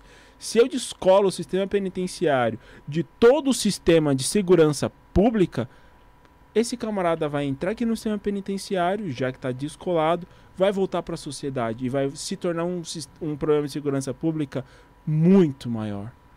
Todas as organizações criminosas, estou dizendo a nível Brasil, nasceram na- no sistema penitenciário. Uhum. Fato, fato, fato, fato. E qual é o primeiro lugar que essas organizações começam a controlar? As próprias cadeias. Então, isso agora, sim, sempre, deve- sempre deveria ser. Mas eu vejo que muitos políticos fogem de discutir o que deveríamos fazer com o sistema penitenciário. Até porque a política do Estado. Política do Estado pro, pro, pro, pro, quem tá preso, qual é? Foda-se. Enfia eles ali dentro Deixa morrer, e um É. abraço. Dane-se. Deixa, deixa lá. Se, você, se o Estado não administra, alguém vai administrar aquilo. Foi o É. que aconteceu. É isso mesmo, cara. Esse que é o problema. Entendeu? É isso É, é- é cômodo, porque eu não, eu não tenho problema, joga os Não tem caras lá. problema, joga lá. Então, Já assim, tá é, quando- guardado. Quando tem rebelião, chama o líder. Líder de rebelião? Você acha que Não isso tem, tem, outro- isso, né? outros Isso países? não existe, Você né? pega num país, nos países que tem melhores índices de criminalidade, tem essa, esse papo de líder de rebelião, não, meu filho. Pode ter rebelião, mas você não consegue ter alguém que é líder. Porque ele também sabe que se ele for apontado como um líder, depois tá lascado. É verdade. Mas aqui não, foi a poli... Tá aqueles aí, foda-se. Contanto que eles não enchem o saco, tá resolvido. Não, é, Uma É hora, todo mundo uma aqui, hora a conta é chega, né? É, todo mundo. Ninguém aqui. A verdade é o seguinte: o brasileiro ele tem uma cultura de não assumir responsabilidade. Pode ver. A nível. co- Todo, o brasileiro nunca tem culpa de nada, qualquer coisa. Conversa com os juízes que a gente tá falando aí do processo de demanda. Não, a culpa não é nossa, não. É o legislativo que foi lá. Você vai conversar com os deputados? Não, não, a culpa não é nossa, não. Lá, os promotores, você vai conversar com os promotores? Não, a gente não, tem que falar- voltar a falar com os legislativos. Ninguém tem culpa. Verdade. E todo mundo tá com foda-se, a gente tá aqui. É um país onde literalmente tá com foda-se e a conta chega. A realidade bate. E Chegou, vai bater chegou. pra gente. E vai É bater. que- Ninguém aqui assume a responsabilidade. Não. Joga pra mim no peito. Ninguém assume. cara. É que ah, ah, muito se preocupa em falar assim, pô, você vai tratar bem esses caras, você vai dar colchãozinho, você vai dar comida boa pra eles, mas não é, a questão não é essa. A questão é não deixar os caras se organizarem, né?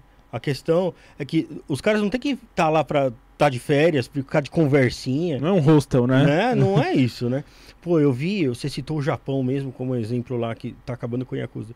Eu vi um- há muito tempo atrás um documentário que mostrou uma prisão lá no Japão. Meu, os caras não podem ficar conversando um com o outro na, na Não prisão. pode nem falar com, o- com com o carcereiro. Não pode falar Não com o pode olhar na não cara tem dele. arma, não tem arma. Ele tem que ficar com a cabeça baixa. A hora que o carcereiro fala com ele, ele olha e responde especificamente aquilo. Os caras controlam até o, o livro que os caras estão lendo. O cara não pode ler qualquer coisa. Tem um- uma, uma série na Netflix. Talvez seja Netflix, que eu, eu uso uma outra chamada Pirateflix, mas enfim. eu uso como que é Netflix, que mostra as, as cadeias do mundo. Meu, você pega Eu as. sim. É Netflix? É Netflix. Ele pega as cadeias, você pega as melhores cadeias do mundo. Eh, Tem Estados Unidos, Polônia e, e Polônia e uma outra. Como você pega, não tem uma rebelião, não tem um papelzinho no chão, não tem problema de rebelião.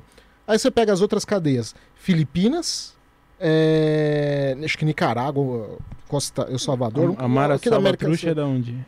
É Nicarágua, não é? É só- El Salvador, eu acho. El Salvador. Né? É, de lá é problema. Eu acho que deve ser até El Salvador. Também acho. E é uma outra que eu não lembro que é um outro país também. Você vê, aonde os bandidos dominam são essas que o Estado tacou foda-se. Verdade. Não tem disciplina. Aonde você tem essas aí que você tem toda essa disciplina rigorosa, é, é, aonde você não tem problema. Inclusive aqui até porque que o sistema federal não- também não tem tanto problema. Tem, mas muito menos. Porque o sistema federal é muito mais rigoroso. Sim. Você pode ver. Você- tanto que você não tem esses problemas também de abuso de autoridade, de, de. Não tem tanto escândalo, né? Quando é no sistema federal também. É verdade. Você pode reparar. A disciplina no sistema federal é muito mais rigorosa. Tanto que você não tem esses problemas. Então você já tem até um exemplo aqui dentro do Brasil que funciona que poderia ser importado. Até não precisa, não precisa ser importado. Você pode copiar aqui dentro mesmo que você já tem um modelo que funciona. Mas você tá vendo como é inafastável de rediscutir sistema prisional, que é um mundo à parte, é um mundo invertido da segurança pública, junto no tema de segurança pública. Só recentemente a polícia penal foi reconhecida aqui no, no estado de São Paulo. Antes não era, cara. não era Quem- polícia. né? Não era polícia, agora é polícia penal. Isso não transformou PEC e tudo. Ele é uma classe assim que tem minha máxima admiração e respeito. Então, assim, não tô querendo que lá no o Papo Sem Praça a gente fala o quadro Granada Sem Pino. Não quero jogar uma granada sem pino, mas é o seguinte: tem um candidato aí que eu não vou falar quem que tá falando que vai privatizar presídio. Cara, isso não funciona. Por quê? Quem é a mercadoria? É o próprio preso, cara é o próprio preso. Então a chance de aumentar encarceramento em massa, até de preso provisório, independentemente se Com cumprir... favorecimento ao crime. Exatamente, é o que eu acredito. É o que eu acredito. É um Fora modelo. que você pode é um- jogar na mão do, do, do- do- E, e qual é a minha garantia? Você trouxe pra gente aqui a questão dessa do Maranhão, dessa empresa fantasma. O que me garante que também não possa ter em algum nível empresa fantasma se aproveitando de licitações para É. favorecer ali os próprios funcionários, os próprios criminosos. O dado concreto é, é a minha opinião. Se for privatizar alguma coisa, vamos imaginar assim, quais são as fases da progressão? Fechado, eu como criminalista tenho um lugar de fala para falar isso, é o fechado, semi-aberto e aberto. O nosso maior problema é o semi-aberto. É aqui que a gente vai mostrar pro cara, ó, você vai voltar para a sociedade, procura reintegrado, ressocializado, reeducado, onde você vai voltar a ter um contato com a sociedade. Aqui na questão do semiaberto, se vem indústria, se vem empresa, eu vou ajudar, aí dá. Dá pra fazer uma parceria. Aí beleza. né? Agora, do fechado ao aberto, é, privatizar um monte de coisa, ah, meu amigo, por favor, isso demonstra só uma coisa. Eu tô fazendo essa crítica pesada, hein, cara? Tô fazendo essa crítica pesada, só demonstra uma coisa de desconhecimento do próprio sistema penitenciário e como o sistema penitenciário tá dentro do que Nicholas Ruman fala, né?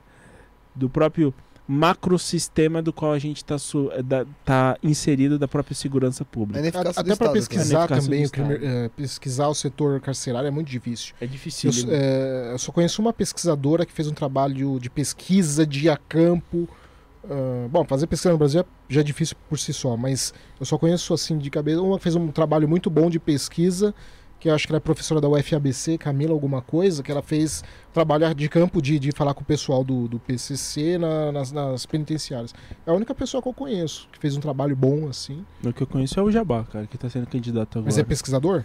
Não, ele é presidente do sindicato. Não, só tô falando de pesquisa Pesquisador acadêmica. tem o Sérgio que anda com ele, que é uma das poucas pessoas que eu consegui trocar uma ideia sobre insurgência criminal. Que, que, que, qual é, é Sérgio, ele é assessor dele, esqueci o sobrenome. Ah, tá. Não, tô falando de pesquisa acadêmica. Ah, acadêmica é eu. Entendeu?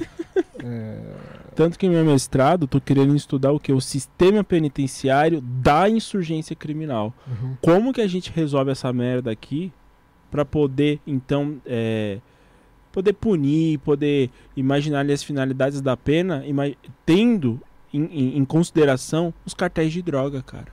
Vou imaginar Pablo Escobar, o cara construiu a própria prisão dele, velho. Aqui quem vai ditar as regras sou eu. Por que que o El Chapo não tá cumprindo pena no México e foi para os Estados Unidos? Uhum. E lá ele tá sendo processado por lavagem de dinheiro e alguma coisa de narcotráfico, não homicídio.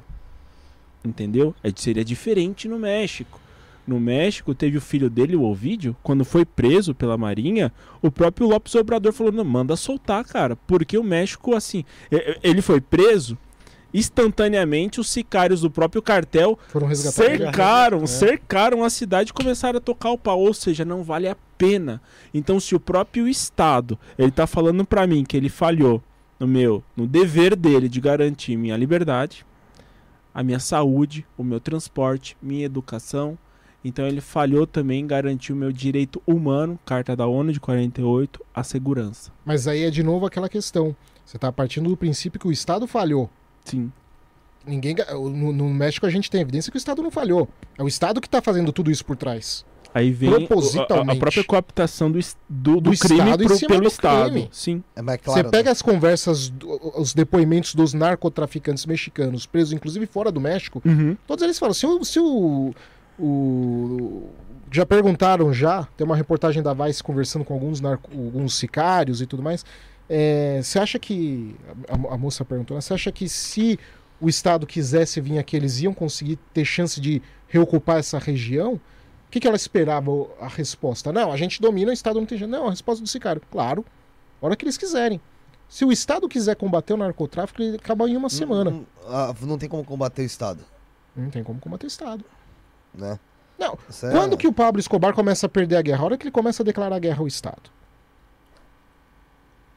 Cara, eu já tenho outra visão. Eu acredito que o Pablo Escobar ele começa a perder quando ele rompe com o cartel do Cali. Não, é quando o Estado pega pesado, inclusive com o apoio dos Estados Unidos. Quando o cartel do Cali. Por que, que eu tenho essa posição? Hum. Porque eu vejo o seguinte, o cartel do Cali, enquanto estava todo mundo em cima deles, eles hum. rompem. Teve até o, o, atentado do próprio cartel do Cali contra a família dele, né? Uhum. No edifício Mônaco, se, se, não me falha a memória. O cartel do Cali falou o seguinte, a gente lançou os holofortes tudo para ele. para ele. E aqui a gente cresce. Mas é claro que o Pablo Escobar caindo, todas as atenções são direcionadas para o próprio Cali e caindo o cartel do Cali, por que, que eu acredito que é o cartel do Cali? Quem financiou o, o Ernesto Samper foi o cartel do Cali.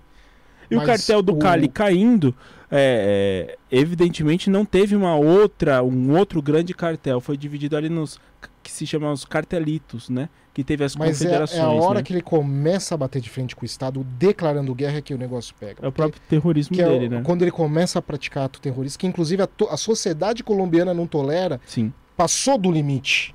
Aí a sociedade começa a pressionar o governo, o governo também já estava sendo pressionado, pressionado. A hora que tem uma declaração de guerra é que ele começa a sentir a pressão de fato. É, é eu colocaria desse jeito. Você pega, inclusive não é só lá.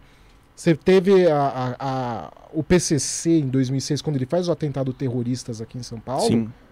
Se você dá carta, se você soltasse a coleira da polícia naquela, naqueles dias que tiveram, a polícia teria exterminado o PCC. Teria acabado com o PCC. Não acabou porque o Cláudio Lemos, na época que era o governador de São Paulo, Morreu? Ele morreu? puxou. Hã? Morreu? Morreu. Morreu? Cláudio Lemos morreu? Eu, eu cheguei a tanto tempo, conhecer ele. Ele morreu, cara. Morreu, mas não faz tanto Morreu, tempo, vai né? fazer Não eu lembro agora se ele há morreu. uns dois anos. Acho. ele, ele que puxou a- as rédeas da polícia. Inclusive, tempos depois, o com, com um cara que era da máfia italiana, foi preso com, com os caras do PCC, eles falaram, meu, vocês fizeram errado, cara. Vocês atacaram um Estado, vocês não atacam o Estado. E ele fala isso por experiência, porque a Ita- por que, que começa a atingir a Cosa Nostra na Itália? A hora que eles matam um juiz, Isso. o, Giovanni Falcone, e não foi só um atentadinho, eles derrubaram uma montanha praticamente para destruir ele. Ele e o Borsellino, né? É, teve um, ou seja, ali passou um limite também que a sociedade não quis mais. até- Então tem um- também um limite de ação terrorista que até onde o Estado pode ir que a sociedade não tolera Que e é o governo não exposto, tolera. né? Quando é Que é a hora que, a hora que rompe, a hora que a organização passa a ser vista como uma ameaça à existência do Estado, o Estado não tolera. O Estado não tolera a competição. Enquanto o criminoso está lá fazendo as maracutaias dele, mas ele não está desafiando a estrutura de poder, o Estado está atacando o dane-se. Tá nem aí. Foi a isso que derrubou. E aí esse mafioso italiano aqui começou a falar pro pessoal do PC, não façam mais isso. Não ataquem mais, não façam isso. Sair atacando, não façam. Eu acho que eu acredito que até deve ter sido daí que começou a nascer os tribunais do crime também. Que eles começam a, a, a limitar. Pode, aí já estou especulando, mas pelas datas começa a sair as reportagens do Tribunal do Crime depois desse da, da prisão desse italiano que ficou com o cara do, do, do pessoal do PCC. É ali que começa, aparentemente, o PC começa a moderar, percebe que não é uma boa você atacar o Estado. Pelo contrário, você copita. Você não ataca. Se eu puder complementar o que o Leon falou, no meu primeiro livro, Terrorismo do Crime Organizado, que eu analiso só essas ações do próprio crime organizado, que justamente extrapola a questão da, de uma- da violência natural que existe nas próprias ações e, e se degenera para próprias ações terroristas, atos terroristas, ali eu acabo colocando que o terrorismo é um passo é, intermediário entre a segunda e a terceira fase de consolidação do crime organizado. Porque primeira fase eu poderia colocar que seriam as facções, ou então a- anterior a isso seriam as street gangs, né, gangues de rua, ou gangues territoriais, facções que tá ali mais é organizado, mas é muito é, paroquial, muito é, localizado, vou dizer assim, tem em um presídio só. Poderia dar um exemplo agora que a gente sempre brinca no papo de praça, que é o do Serol Fininho, né? Tem essa facção, mas não é algo tão grande. No estágio de facção, existe uma violência muito discriminada. O pessoal é muito emocionado. Vamos falar assim, como a gente fala na quebrada, né? O pessoal é muito emocionado. Da facção, que é o primeiro estágio, eu vou procurar então me profissionalizar e, e- e expandir os meus negócios para me tornar uma máfia. Aqui eu vou ter um controle intra e extra muros da própria, da própria organização criminosa, com a presença dentro e fora dos próprios presídios e já tentando ali adquirir também a questão da lavagem de dinheiro e também de, do tráfico de armas também para defender essa minha empresa. Superado essa questão de máfia, eu preciso então diversificar os meus negócios e me consolidar através de um, um capitalismo muito mais agressivo que seria a, ou a- o monopólio, o oligopólio do- da minha própria prática criminosa. Então a gente aqui vai utilizar muito a corrupção. A gente não, né? Mas a gente, a, a- gente vai observar muito a, a prática ostensiva do platoplomo. Então, a corrupção ou violência, na que, se a gente está falando aqui de uma organização criminosa do tipo mafioso, aonde ela é prevista até mesmo no Código Penal italiano. Que ele já vai tomando o. Outra o- forma, aqui nessas fases da segunda para a terceira é onde a gente começa a verificar ações terroristas do crime organizado, aonde eu desaf... eu sou capaz de desafiar a ordem pública, a- o direito à segurança. Aqui sim, aonde se instrumentaliza a violência através de atos terroristas muito bem direcionados, imaginando que o terrorismo é uma arma de publicidade dos fracos. Mas, Tá. mas em alguns casos, dependendo também da configuração do país que tá e tudo mais. Isso, exatamente. Não universal, porque você pega, Não universal. exemplo, não Você universal. pega a máfia russa, nem ferrando queria ela, fazer uma ela, não, ela não fez isso. Máfia, as máfias chinesas. Não, não desafiou o. Estado. Agora, vamos imaginar o nosso problema latino-americano. Isso acontece, é fato.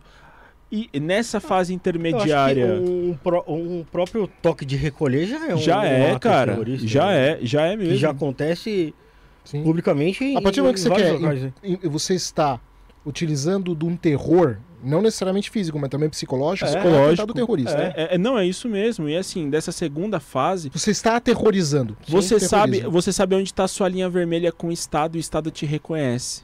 Então é onde existe o que eu vou chamar no meu livro de pax mafiosa, a paz do- da máfia com o próprio Estado. Eu não vou ou a justiça dos próprios corvos. Você não bica meus olhos, eu não vou bicar os seus e a gente vai tentar conviver pacificamente.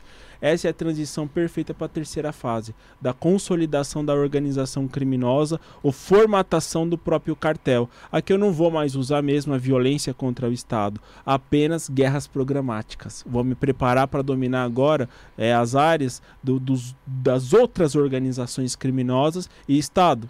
Tem lá linha, lá no que se diz no México, que se sabe muito bem aonde é a área do Estado e a área de uma organização. Por exemplo, as áreas das organizações não vão invadir as áreas turísticas. A droga chega lá, fato, mas não vai ser área de disputa. A área, a Ah, área mas tá turística chegando, tá- hein, Cancún. É. Cancún e Tá a outra, o- a, a- a outra do Chaves, né? qual que era o nome? É, é Capu- Acapulco. Acapulco. O bicho tá pegando. É porque eu lembro só por causa do É Chaves. cara. O bicho tá pegando. Tiroteio em Praça Pu... em- Na vila lá, mano. A vila do Chaves, tiroteio. Porra, Achei chegou. que ia armado com fuzil. O, ca- o- Até os dentes são madruga com o granada. cartel, o cartel do seu É que barriga. eu esqueci do nome da cidade, eu lembro por causa que ele viaja pra lá. Mas a- até lá já, já o bicho tá pegando. Então, até essa linha eles já cruzaram também. Acapulco e Sim. Cancún. Não tá sendo respeitado. Não, é o, o- ano, o ano retrasado teve um tiroteio em Cancún gigantesco, Foi, no meio da avenida principal lá. Pegou, tanto que tá passando turista. Pô, imagina, ninguém quer ir pra um lugar. Vamos ir pra Maragog. passar Né? Ô, Leão, é, saindo um pouco do Brasil aí, aquela época que você veio aqui a primeira vez, eu acho que tava começando o conflito entre Rússia e Ucrânia. Uhum. Tava ali numa fase inicial. Como é que você tá enxergando lá? O que, que mudou de lá pra cá do conflito entre a Rússia e a Ucrânia? É, você Cara, achou que ia ficar esse tempo aí que tá ficando mesmo Num primeiro arrastando? momento eu achava que ia ser rápida a guerra, Aham. tá? Desde que eh, não tivesse envolvimentos externos, que foi o que acabou acontecendo. Então, assim, basicamente tudo que eu falei na época, cara, eu não sei o que, que aconteceu na, no- na- no- no- naqueles dias. Cara, não sei se desceu um Espírito Santo em mim, mas capaz, tudo que eu falei foi exatamente o que aconteceu. A Rússia fez exatamente tudo. E ela tá empurrando e prolongando a guerra agora. Agora que tem envolvimento externo, ela pegou a Europa e tá puxando. E essa guerra vai durar aí muito mais tempo. Eu tava ouvindo que, pelo que se esperava, né? Quando você teve todas aquelas é, restrições que colocaram a- ao, ao povo russo tal, até aos magnatas russos aí que estavam fora da, da Rússia, era que se esperava que isso aí fosse ter algum efeito ali mais forte do que o que realmente acabou tendo. Eu né? não acreditava, não, viu? Nunca acreditei que a Rússia ia dissuadir de desistir da disso. guerra por causa desse efeito. Ah, porque a Rússia já vinha se preparando há muito tempo. Sim. A gente já pega desde 2014, ela já estava se preparando. É, ela começa a trocar títulos do Tesouro Americano por ouro. Então, assim, ela já estava fazendo todo um preparo prévio, tirando os investimentos que ela tinha no exterior, puxando de volta, preparando justamente para não- quando as sanções viessem, não, não, não morder tanto quanto mordeu. Tudo indica que isso tudo foi preparado. Não é à toa também que começa no final de fevereiro. Tanto que eu fiz um vídeo até na época, eu estimava o prazo de que teria um ataque dentro de um leque e saiu dentro daquele leque de prazo, porque era aquele período que eles tinham que atacar. E aí aconteceu exatamente nesse sentido. Então eu não acreditava que a, a, a Rússia desistir disso. Primeiro porque a Rússia não pode desistir. Qual que é a percepção de Moscou?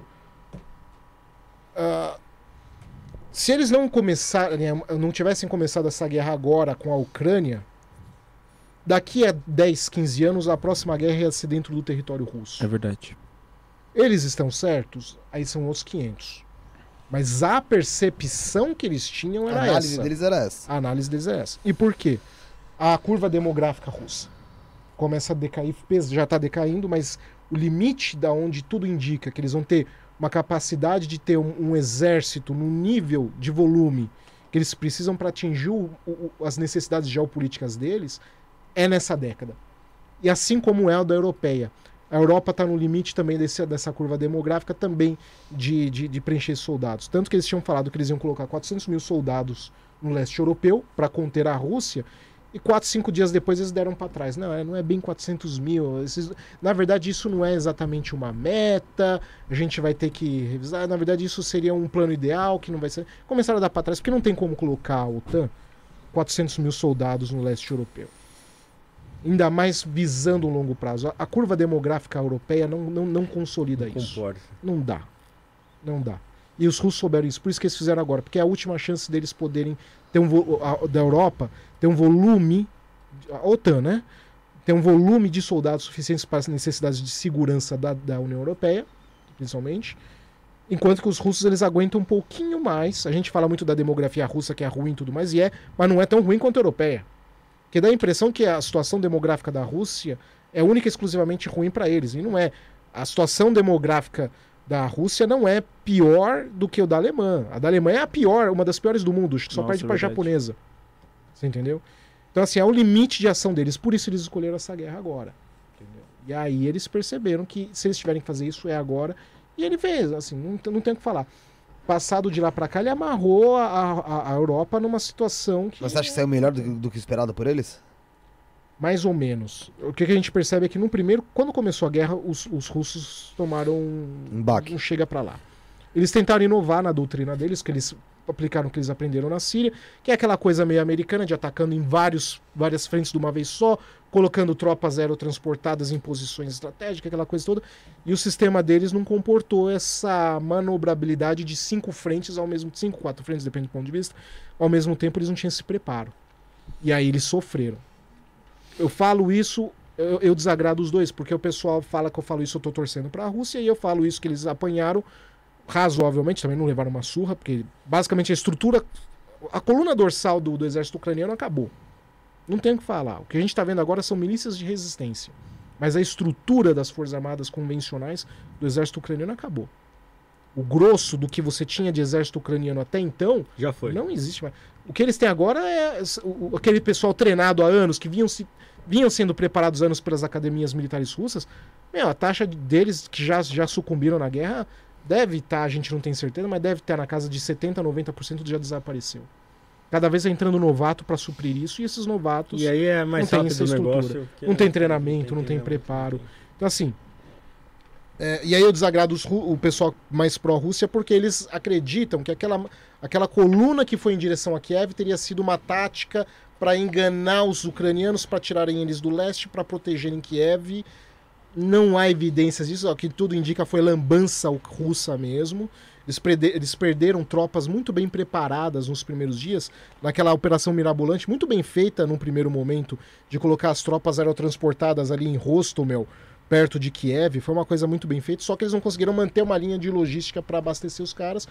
E você perder tropas paraquedistas, que geralmente é a tropa mais elitizada que você tem, logo no primeiro dia, é, é um, é um baque. E aí deu no que deu, entendeu?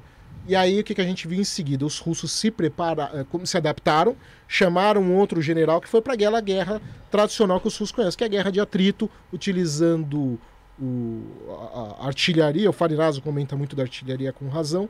E aí eles conseguiram impor uma derrota atrás da outra em cima dos ucranianos.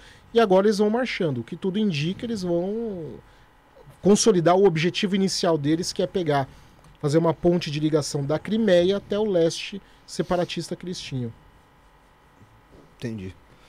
Tem alguma coisa pra comentar sobre isso aí, William? É engraçado que ontem a gente tava com a cônsul da Rússia, né?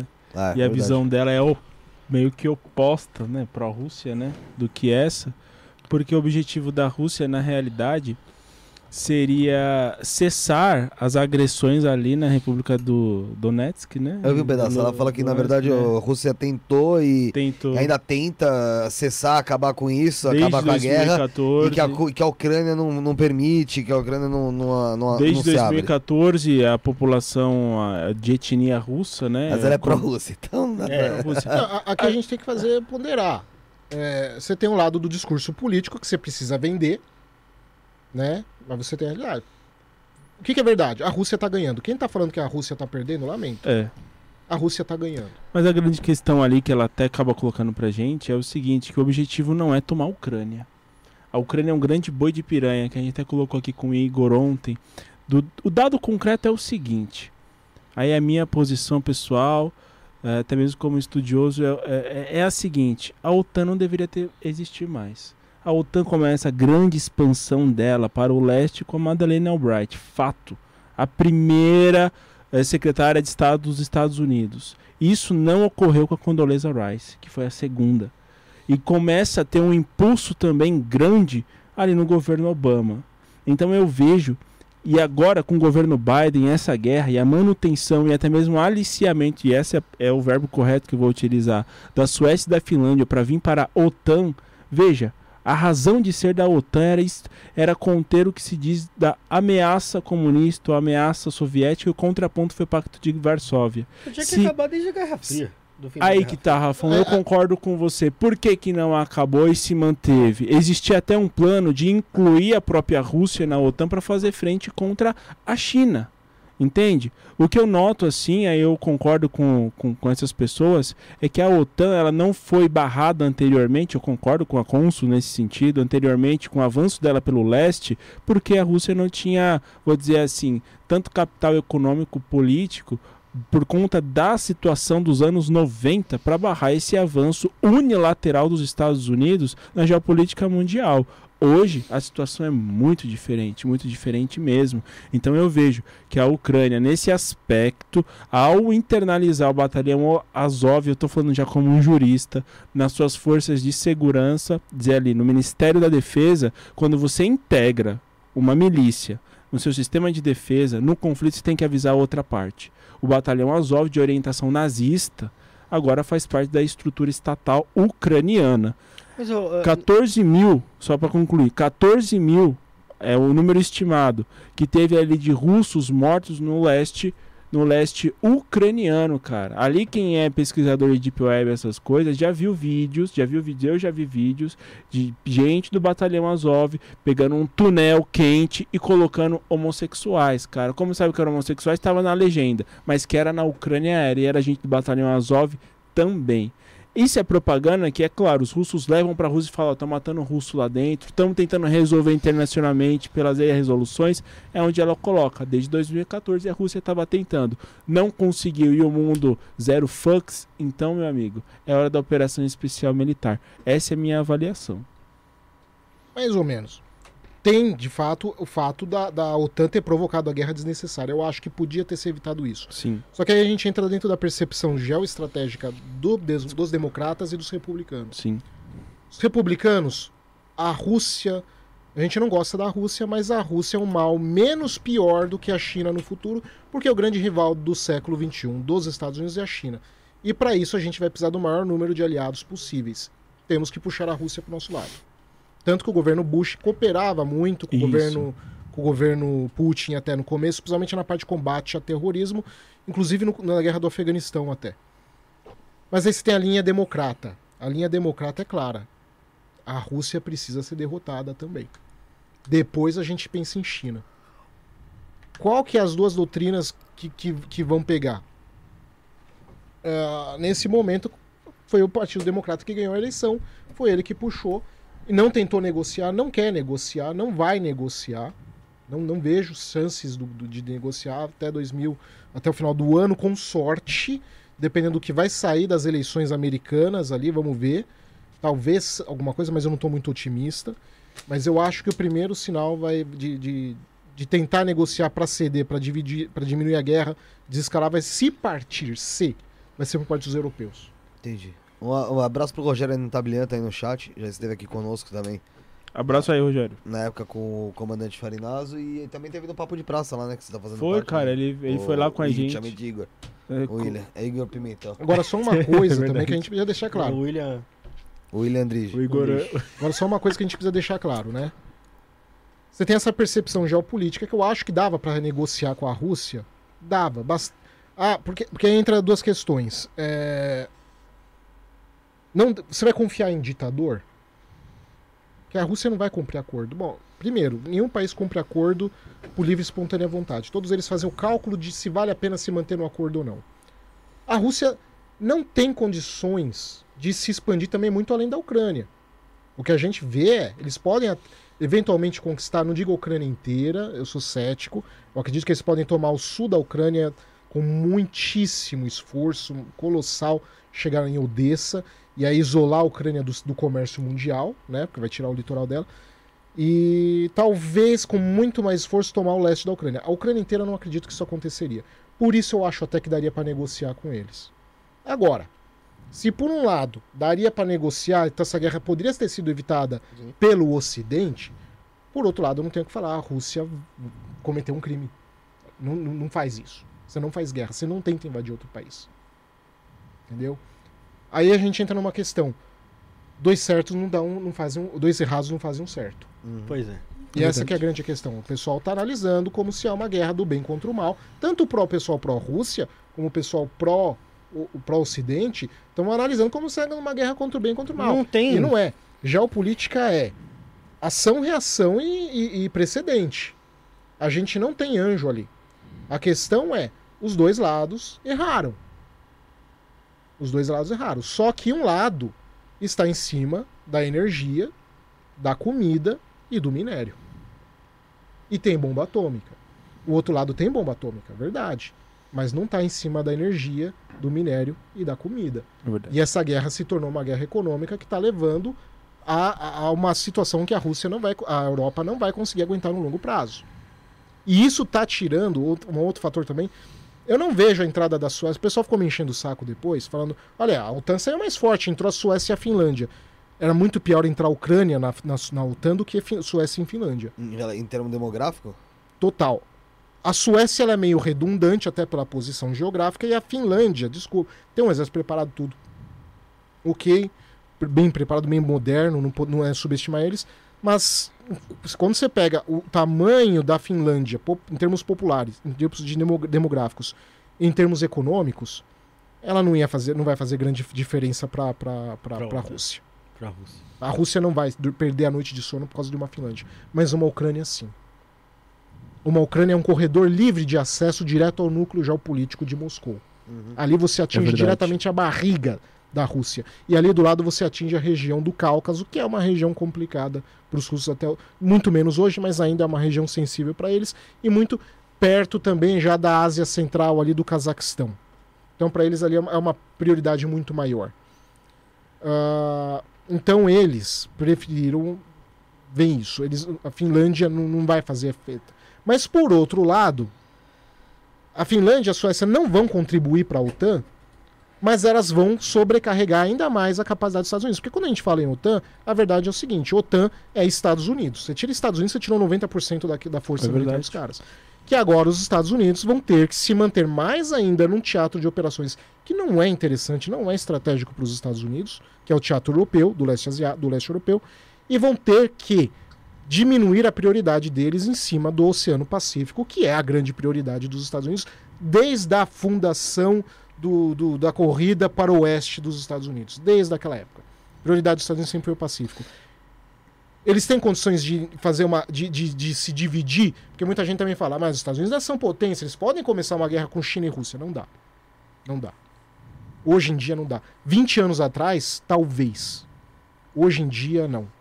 Hoje em dia eles têm que priorizar, porque a força deles está muito diluída. Mas E isso- agora vai ficar mais diluída ainda, porque eles não vão poder sair do leste europeu e vão ter que deixar de novo ah, o Pacífico para trás. Muitas pessoas O- criticam segundo o câmbio. Biden. Justamente falam porque o- os Estados Unidos como tem um histórico de ou iniciador ou intermediador de guerra, sempre que ele tá lá no meio. Não pode falar em guerra que os Estados Unidos aparece, surge do chão. É, e muita gente fala que o Biden, na verdade, é um presidente fraco, porque devia ter tomado medidas mais fortes contra a Rússia. E que é até o pior presidente da história, dos- do- do- da história dos Estados Unidos, eu chego a ouvir. A gente tem o? Estatisticamente ainda não é o pior. A gente tem dois, três anos O ainda. pessoal dele, fala isso, anos? mas assim, você não tem Não, ainda. não tem isso. Se a gente pega em termos de opinião Tá, não pública, Ah, não, é que ainda. tem pra não. frente É, ele tem. tem uns dois, três anos ainda. Tem três Três anos né? ainda, né? Tem dois Não, anos e 2024 a eleição. Então, dois 2024, anos. é, tem dois anos ainda. Uhum. É, o que isso ainda pode impactar os Estados Unidos, esses dois anos de Biden ainda? E você acha que, pelo, pelo, por esse tempo que ele já tem, é, como, qual que tá sendo a visão do povo americano em relação a ele? Pelos, pelo, pelo que eu tava vendo lá da- das pesquisas de opinião, ele ainda não é o pior. Uhum. Ah, ele é o pior, tá. Desculpa, meu amigo. Se a gente pegar ali a, a- a opinião pública, ai- ainda não é. Ainda não é. Se eu não me engano, ele tá entre os piores, mas ainda não tá. Eu não lembro quem que era o pior também. Mas ainda não chegou nesse nível. Mas vai caminhar também, porque provavelmente ele vai ser o pior mesmo. Porque simplesmente o cara. a gente tem muitas evidências ali pra questionar a capacidade mental dele. Ele não consegue terminar uma frase. É verdade. Simples assim. Isso é grave. Ele não termina a frase. Dá pra Ele pôr pega lá o tipo a discurso e Dilma aqui pro, pra nós naquela época? Muito Não, pior. É Dilma pra Muito eles. pior, muito Pior pior, ainda? Muito pior. A Dilma tinha os problemas dela e tal, mas assim, é, de falar, o cérebro acho que não conectava direito com a boca, mas não é o caso do Biden. O Biden a gente tá falando de um problema de, de- de sanidade mental dele. Senilidade, será? Provavelmente. Porque você- ele não consegue formular mais discursos inteiros, ele não consegue terminar frases. Ele começa falando uma coisa, termina falfalando outra, Se torna confuso. na metade tá falando de outra coisa, e no final da frase já tá outra. Há indicativos muito sérios que colocam em dúvida a capacidade mental dele. E isso é muito sério. Porque a gente tá falando do cara que tá simplesmente no comando da maior força militar e econômica do planeta. Isso não é brincadeira. Então, assim, a gente fica. Do... É muito pior do que uma situação da Dilma. E, e como que você acha que seriam os Estados Unidos Agora, só- eventualmente? Só, só, só convir. Agora, isso não significa que não tem uma estrutura de comando, tá? Sim. Porque é. você ainda tem todo aquele deep Tem state lá, o estado né? profundo ainda ligado, que, que, que independente de, de Biden ou não, ainda tá, tá mantendo a estrutura. Sim. eh, Coisa. O grande termômetro vai ser as eleições agora que, que vão ter até o final do ano, não sei que mês que vai ser, que a gente vai perceber ou não. Ali, se, ao que tudo indica, os republicanos vão amassar os democratas. E como que, você, como que você vê os Estados Unidos se, por exemplo, a Kamala Harris assumisse a presidência americana? Então, né, todo mundo achava isso, né, que ela ia assumir, porque provavelmente ele ia sofrer um infarto antes da eleição, aquele papo todo e tal. É a gente percebeu que não, que na verdade ela foi. Ela tá muito queimada dentro do Partido Democrata. Na verdade, ela foi utilizada. Não tinha essa conspiração a favor dela, não. Pelo contrário, ela foi utilizada como testa de ferro para ganhar voto da- das minorias identitárias deles, que tem essa coisa muito forte lá, e a gente está importando para cá. Mas ao que tudo indica, ela e nada também é a mesma coisa, não, não manda nada. Outro, Até um chega pra lá nela até. outro ponto interessante, até por conta do tempo que a gente tem, é, para falar em relação a. Aqui, voltando ao Brasil, a- as, as eleições estão se aproximando, né? A gente tem aí uma frente de Bolsonaro e Lula mesmo, né? Todas as outras, na época que você veio aqui em outra oportunidade, todas as outras eh, candidaturas que poderiam ser Amor, ah, de fato uma nome. a terceira única que via, parecia que tinha, talvez, É, talvez. acabou não, não, não acontecendo e Uhum. saindo de cena. Assim como outros que poderiam, tipo o próprio Dória mesmo, que tava ali, tava tentando, queria, achava que tinha alguma chance, é, também pulou fora. Fica mesmo entre Lula e Bolsonaro. O Ciro Gomes chega ainda aí tentando ter um pouco de fôlego, mas a gente sabe que é, seria um milagre, né? Pra ele, ele conseguir aí ir pro segundo turno. É, como fica a situação do Brasil perante o mundo caso tenha ou a reeleição do Bolsonaro ou a eleição do Lula? Geopoliticamente não vai mudar muito, hein? Tá. Vai mudar a parte interna, tudo aqui pra cacete, não tenha dúvida. Mas em termos de papel dos, do Brasil pro, pro mundo, vai mudar muito pouco. Eu vejo um afastamento do Brasil com relação aos Estados Unidos, independente de quem ganha. Desse bloco da, da OTAN. Eu falo atlanticista, o pessoal vem me encher o saco que eu sou dugnista, eu não sou dugnista, porque, diga-se passagem, a teoria dele não é geopolítica. Mas enfim, é, eu tô usando o termo atlanticista no sentido país da OTAN. Simples, só, Tá. só isso que eu quero dizer, mais nada. É, há um afastamento do Brasil desse bloco que é na- me parece que é orgânico, um afastamento natural, que independente de Bolsonaro ou, ou Lula, não sei se vai reconciliar facilmente, não. Por conta Esse do afast- BRICS? Por causa dos BRICS também. É, embora não podemos também botar muita fé nos BRICS, também tem que tomar cuidado. Os BRICS também não é tudo isso que o pessoal pensa. E- mas também por causa dessa pressão que principalmente os países europeus, muito mais até do que os Estados Unidos, porque os Estados Unidos, diga-se passagem, não dão tanta importância geoestratégica para a América do Sul, mas principalmente os europeus, diga-se passagem, mais ainda os franceses, em cima da Amazônia. Principalmente ali. Vai ter uma pressão. eh, não acredito em guerra, invasão, nada disso, mas uma pressão no sentido do Brasil se acomodar a certas políticas públicas. E isso tem afastado o Brasil. É nesse sentido que eu vejo. É, e a- essa pressão aí tende a ser, ser aquela coisa de você sufocando, né? Tentando sufocar de alguma maneira, pelo menos ameaçar, né? A gente aqui. É, mas então, pra, pra fora do Brasil, sem muita. Não sem acredito que muita... vai ter grande mudança. A mudança, mudança. vai ser interna mesmo, que a gente vai sentir. Eu também acredito nisso. É, né? Qu- Quais são as mudanças que você acredita que tenha, em- então, internamente, caso seja Bolsonaro reeleito ou Lula Ah, é- eleito? Só Deus sabe. Você Só- acredita em muito conflito na época de eleição? Não, a minha preocupação é o seguinte, tá? Quando a gente pega a, a- a literatura pura geopolítica, qual que é o grande medo? Você ter crises é normal. Você ter problemas políticos é normal. Só que há um limite. É a geografização do conflito, da crise. A hora que você geografiza uma crise, o bicho pega. A minha preocupação é se essas eleições geografizarem uma grande divisão no Brasil. No sentido de uma parte do Brasil maciçamente ele, eh, votar em uma direção e uma outra parte votar em outra, isso eu acho que. Não é que eu acho que a gente vai ter uma guerra civil, não, não vejo materialidade para isso, mas também não excluiria. ah, mas eu acho que isso pode se tornar um problema bastante complicado. Não sei o que, mas eu acho que pode ser um problema. Come, come, comece por aí. o dedo, você é dali, então você Começa, é isso começa uma, uma divisão ideológica ali. É igual. como- Porque assim, esse, toda essa, essa polaridade, assim, tudo bem, por mais que já existisse, mas se intensificou a partir da eleição da Dilma com a Aécio lá, acho que em 2014. né? Você acredita que pode se então é, se é, fortalecer uma nova. Sei lá, um novo conflito que começa a ser criado, uma nova pauta que começa a ser levantada? Eu não sei o que vem, mas se você tiver uma geografização, Ferrou. isso pode, pode dar um problema grande. Não sei exatamente que problema que é, porque eu também não quero bancar de profeta. Mas, se você geografizar. Movimento separatista, você, problema. você imagina. Não, não, não sei. Eu não sei mesmo, assim. Mas se você. A questão é essa. Existem crises, tem disputa, polaridade. Não é fácil, é complicado. Todos os países passam por isso, é muito complicado. Só que você consegue resolver. O problema é a linha final, é quando essa crise, essa polarização, qualquer que seja, se torna um aspecto geografizado. Se geografizar esse tipo de problema, que pode ser que aconteça, a gente vai ter um problema seríssimo no futuro. Dependendo do que for. Vai depender muito da configuração geográfica do Brasil. E essa polarização gosto. geográfica, eu acho que enraiza uma ideologia de, de forma muito mais cultural, né?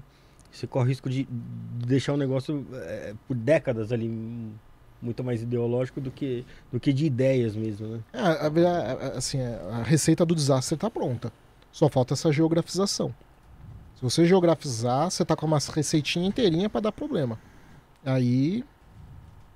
Não sei exatamente que problema, repito, mas você tem potencial de dar um problema muito sério pro futuro do Brasil. E você, William, qual que é a tua pegada? Cara, eu não entro muito nesse aspecto ideológico porque eu vejo o seguinte. Concordo com você, Felipe, não tem como. As cartas estão marcadas, é Lula ou Bolsonaro, fato. Fato consumado. Mas a gente não vai escolher entre esquerda ou direita. A gente vai escolher entre cleptocracia e plutocracia. A volta do antigo modelo que a gente viu que foi completamente, endemicamente corrupto, e outro que vai proteger sim os interesses das grandes corporações. Me desculpe, mas a minha visão é estritamente essa. O que me preocupa no aspecto do crime organizado, da onde eu estudo, é o seguinte: em quanto tempo a gente se torna, de fato, institucionalizar um narcoestado? Sim. Porque essa é uma tendência progressiva na nossa região eh, da América Latina. Uhum. Se a gente para para imaginar ali, hoje no México, escancaradamente, me desculpe, eu acredito que o México é um narcoestado. Sim, sim. fato, fato institucionalizado, o PRI vendido, comprado, não tem como, é um narcoestado, Uhum. e já reproduzi essa fala anteriormente. Mas a gente percebe que quando há, se está no poder, partidos de orientação, embora eu acredito que, não que eu seja dugnista, tá? Mas que eu acredito que se dizem assim, ah, eu sou de esquerda, tá? Mas que defende essa pauta, existe uma facilidade, uma flexibilidade maior para que as potências regionais se convertam em narcoestados. Vamos verificar a Venezuela. A Venezuela não é comunista, socialista, não. A Venezuela é um narco-estado, tá lá o cartel, os Los Mas de orientação socialista. So- socialista. Não, é socialista. é socialista, sabe? É eu, vejo, eu, eu socialista. vejo ali mais uma questão que lembra aquele modelo econômico. Embora se diga socialista, eu vejo assim aquele modelo econômico de 1984 do livro do George Orwell, sabe? O Wingsock. Eu vejo muito mais isso, uma cúpula e uma imensidão de miseráveis. Essa, Mas não é um todos os partidos essa, socialistas essa assim? cúpula é, é, É todos os países é, um- socialistas. é um, as- é um aspecto, né? Mas eu vejo assim que essa guerra de sanções que existe naturalmente leva para que estados sancionados recorram sim a, a práticas criminosas. A Coreia do Norte consegue falsificar dólar melhor do que os próprios um dólar transformar um dólar melhor do que os próprios americanos, controle de metanfetamina. Então a questão para mim é essa. a gente vai adiar, que vai ser um fato, isso vai acontecer, igual Apocalipse. Jesus vai voltar, né? Mas fato. É, a gente vai adiar em 2023 a formação de um narco-estado ou já vai começar em 2023? Porque se a gente parar para imaginar, mais uma vez, há, há 20 anos, quando eu nasci, em 94 ali, a questão era uma facção criminosa. Hoje já se fala em Narcosul. Cara, faz 30 quase 30 anos você falou 20, tentando se valorizar. hein? É, lógico, né, cara? Por favor, por favor, né? Por favor. A, ge- a gente, a gente, a gente, a gente, né? Lógico, né, pô? Tem que ser ligeiro também, né? É que você ainda, pra você, os anos 90 foi ainda 20 anos atrás, né? 20 Eu ainda, quando falo anos 90, eu penso que é 10 anos atrás ainda. 10, vai. Eu ainda, na minha cabeça, é 10 anos atrás. Não, ainda. pra mim foi Demora um pouco pra eu, eu, já, eu, já, eu já boto assim, cara. Mas era uma facção. Os caras cresceram de remada, cara. Cresceram de remada. A gente vê Colômbia, Peru. Então, assim, se é uma nova onda do imperador aí, vermelho, se isso chegar no Brasil, eu entendo que facilmente a gente vira um narco-estado. Então, ele, eu, eu, Eu- vou eu- falar eu- só que eu não acho que o Brasil inteiro, hein? Eu acho que O isso também. Brasil inteiro mesmo. Eu acho que isso vai geografizar vai também, geografizar o conflito. mas é, não acho que o Brasil inteiro vai ser engolido pela, pela questão do narcotráfico. Eu acho que isso vai dividir ainda mais essa geografização. Então, olha, é, Abrindo um precedente até também junto com esse da eleição, pior até. Trazendo a fórmula do que aquilo que o, o Coronel Visaco traz, e eu tô trazendo muito forte também nos meus livros, e aonde eu vou eu falo da insurgência criminal. Quem tentar bater de frente, as boas forças policiais bater de frente com ou, ou tentar encampar pessoalmente essas guerras ao crime, vai sofrer repressão pesada. Ah, sim. Ah, é o que eu acredito. então- A gente tem o principal poder do Brasil apoiando também, dando cobertura, que é o Então- STF. Acabou. Existe. Não tem chance então, também. Então, olha, é, cara, você estuda essa parte da- das organizações criminosas, o narcotráfico, e eu observo mais a parte social, da parte da vivência do povo mesmo, sabe? Então, cara, eu vejo que na, a diferença do, do, do governo que você vê como, como a- transforma o, o, o Brasil como um narcoestado, é, eu vejo que ultimamente eu vejo mais pessoas passando fome. Eu vejo que o latifundiário está sendo muito mais favorecido. Porra, tem choque Né? aqui. mano. Eu vejo Ah, que foi você, com você mesmo aí. Não, você foi tá muito mesmo. negativo. Isso aí é Não, foi eu mesmo. estática. Pode crer. É, eu vejo que o, o trabalho está sendo terceirizado, o trabalho está sendo desvalorizado. E essa é a diferença que, que, fa- que tá sendo pesada para mim, cara. Mas, que, mas eu não É que você tá olhando consigo- mais uma forma mais, mais, mais humanizada, soci- mais Eu popular. tô vendo ali. a parte social, cara. O, o pessoal É, eu- eu trabalhando, vendo- eu tô- gerando renda, Tá, tá trabalhando vendo com a, a, a merda que tá, né? A fome, questão é caralho. isso, isso. Vamos ali pro Vale do Vraém, Vraém, né, o de Leão Peta, lá no Peru, cara. O pessoal economia informal, os cocaleiros, os plantadores de coca que vende pro narcotraficante, tem essa economia informal. Eles falam: "Foi a plantação de coca que levou a minha filha pra faculdade". Aí foda. Não, mas O, não o é. eu acho que você tá querendo falar é, é essa uberização do da- Exato. Só que aí eu vou é, discordar. Porque o problema não é a, a uberização. Não, eu eu acho que Não é isso, o- aí, isso aí é só um, um ponto, a uberização. Mas tem, tem, tem uma série de coisas além disso aí, não é só a uberização, né? Porque, na verdade, o problema, por muito exemplo, grande. dessa. Vamos pegar, por exemplo, a questão dos- do, do Uber. O problema começou quando o Estado começou a se envolver. Foi ali que o bicho começou a pegar. Meu, você quer a tua vida se transformar no inferno? É quando o governo vai se envolver na tua vida. Enquanto tá entre você ali uma associação, o pessoal do grupo, qualquer coisa, resolve. O governo entra na tua vida, você se prepara. É aí que tudo vai começar a dar errado. Vira mistureba. Co- Isso em qualquer. Todos os governos do mundo é, é- é isso. Governo, governo não é coisa boa em lugar nenhum do mundo. Não tô falando também, não sou narcocapitalista, porque tem, graças a Deus, tudo, tudo bem feito na cabeça também. Mas, a gente precisa ser realista que sempre vai existir Sim. governo, é claro. Lógico. Mas, quanto menos governo, melhor. A hora que governo se envolve, meu, é, é receita pra começar a dar problema. E aqui no Brasil a gente já não tem um governo, então, excelente. É, eu acho que o governo tem, tem que dar garantias, né? Do negócio funcionar. Eu acho que o limite do governo deveria ser esse: o governo garantir o cumprimento de contrato. Que os lados vão ser atendidos. Eu acho que é, é isso aí. Ponto final. É o Estado Mais liberal, do que né? isso. É eu sou nesse liberal. sentido. É o Estado liberal. Eventualmente você pode ter o Estado mais incisivo em alguns setores estratégicos, principalmente segurança, né? óbvio, né? Ah, telecomunicações, questão de energia, porque é uma área estratégica, sensível, ok. Mas de resto, o que o Estado puder evitar se envolver, eh, eu acho que tem que se envolver. Porque ah, você tem um imóvel, você vai regularizar ele, putz, meu. Ah, aí que o bicho aí pega. não. O Bruno Mas disse que a- você foi a- perfeito. Que os caras Hum? querem taxar tudo. Disse que você foi perfeito. Não, cara, você Mas- começa mas- a abrir, mas você a- começa a a- abrir comércio aqui em São Paulo. Não, cara, mas, você, sabe o que no Bom acontecendo? Estão pedindo CNPJ pra gente que ganha 3 mil reais por mês em empresa aí. Mas, cara, se você ganhar 3 mil reais de, empre... de, de, de salário, de CNPJ, O cara trabalhar, pra- trabalhar 12 meses sem férias, sem 13 terceiro, mas, sem hora extra, mas isso pode ser negociado. e nada. Negociado. Negociado é quer, quer. Não quer, Tem um bilhão que quer. tem um bilhão que quer. É isso mesmo. É É que. Mas aí você tem um problema, porque se você vai. Se você en- entrar no emprego que você vai ganhar 3 mil, primeiro que você já não vai ganhar 3 mil. Já vai cair pelo menos pela metade do teu salário. E você nunca vai ver o benefício de- dessa, dessa cobrança de imposto. Então você já tem esse problema. Você vai ter benefícios, entre aspas, sociais que você nunca vai usufruir. Concordo. E aí o que, que acontece? Ah, o, o, o, esse salário que eventualmente, essa diferença que poderia você aplicar, usar de formas mais eficientes, você não vai conseguir. Mas sabe o que acontece quando, quando o patrão pode te pagar 6 e te paga 3? Hum. Ele guarda 3 pra ele. Ele não vai te pagar os outros 3. Tá, mas aí se ele pagar três pra você, o que ele vai fazer você Ele ia te pagar regularizado? um e-mail. ele, com imposto vai pra um e-mail. Então, Então, mas ele ia te 400. pagar um e-mail, ele não ia te pagar. Sim, mas de qualquer jeito você perdeu. A diferença é que, num caso, você vai receber integralmente sem imposto.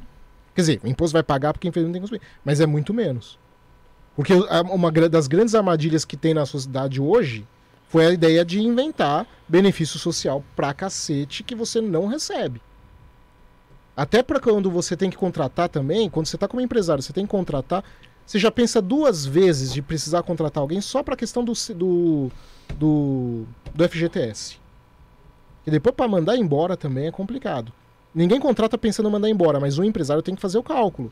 Tem O que eu nisso. tenho de amigo de empresário, que primeiro ele precisa garantir, que às vezes ele não tem salário no final do mês, que primeiro ele precisa garantir o pagamento dos funcionários Mas e você acha depois que ele não sobra paga o, o FGTS do cara todo mês? Essa é uma...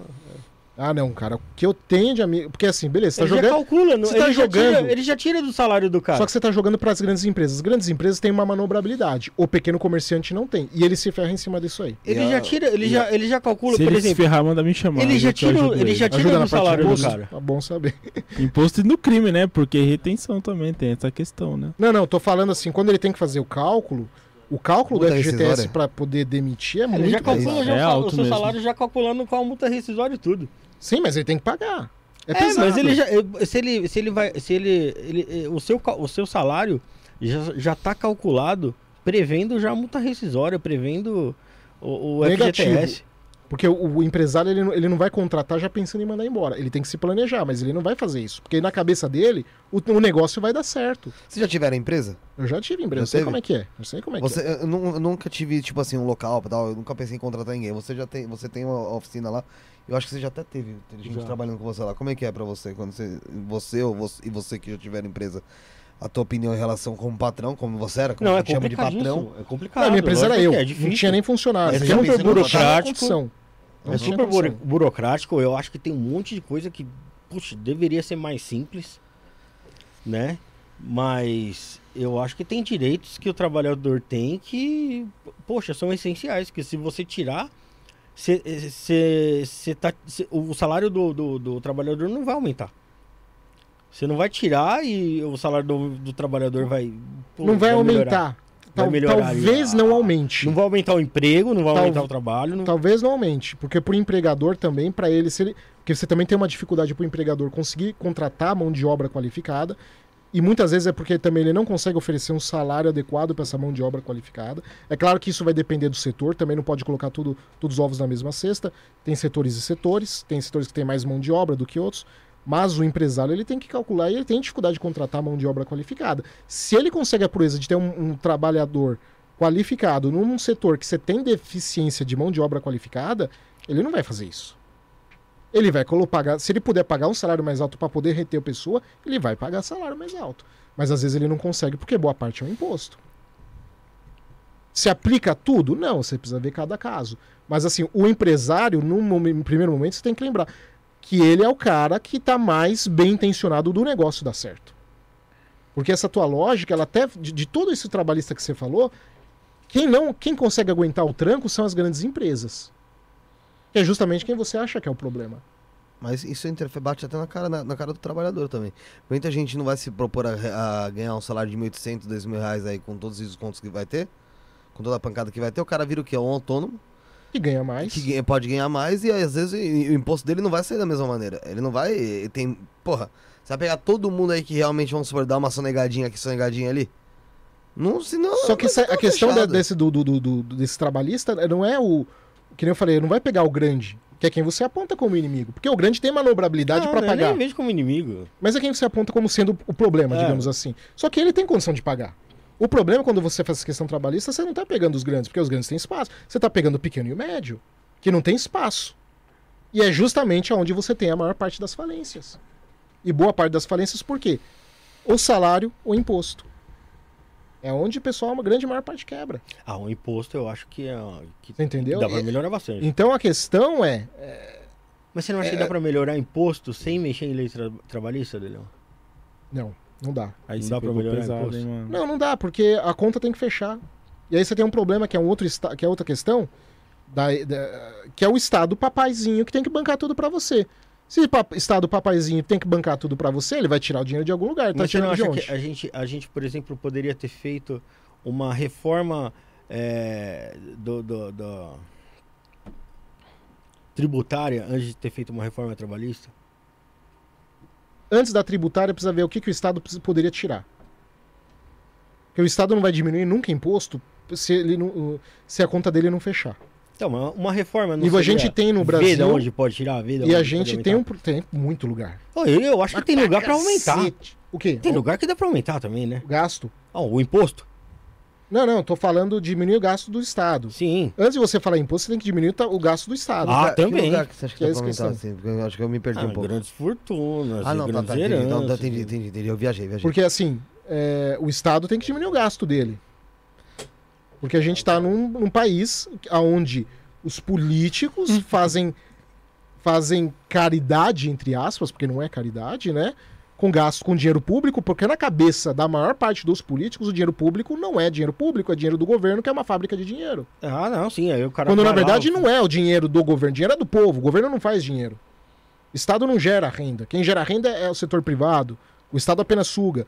Só que eles ficam gastando infinitamente com um monte de coisa, porque, porque tem, tem dinheiro sobrando na cabeça deles. E fica atacando. Um exemplo disso agora que a gente vê esse desastre que vai sair caro também para o Brasil foi a PEC Kamikaze. Isso é outro problema. Mas vamos pegar outro exemplo É menor. eleitoral, né? Prefeitura de São Paulo tem prioridade entre asfaltar a rua, que é um problema. Você concorda comigo que asfaltar a rua é um problema? É lógico. Tá, só que não tem dinheiro pra fazer tudo. Então o que, que ela faz? Entre asfaltar a rua e bancar balada pública pra dar os bloquinhos no carnaval. Mas tem diferença, De Leão, porque assim, cada receita pública, por conta do próprio orçamento, ela tem uma destinação correta. Mas dinheiro é dinheiro. Ah, O destino pode ser dinheiro, mas dinheiro é dinheiro. a E o decisão é dinheiro, a fonte né? é o mesmo, é o povo. Sim, mas tem essa destinação. A destinação Correta, pode ser cara. qualquer uma, mas a fonte é uma só. E outra, olhando, É o setor privado. olhando de forma eleitoreira mesmo, ele, a- o cara vai preferir o quê? Asfaltar aqui os- a o centro da cidade mesmo ali, o pedaço centralizado, onde, onde o pessoal vai vir ou mora, boa parte, ou vai, vai asfaltar a, a comunidade que tá acostumada com aquilo lá? Eu As- preferia asfaltar a comunidade, que é O o que eu tô tá vendo lá no é. subprefeitura de Pirituba. Que Não, o subprefeito, até meu amigo que tá lá, era um lugar completamente abandonado. E eu sei de uma coisa: se ele sair, ele é, ele é eleito, cara. Ele é eleito o quê? Vereador? A vereador.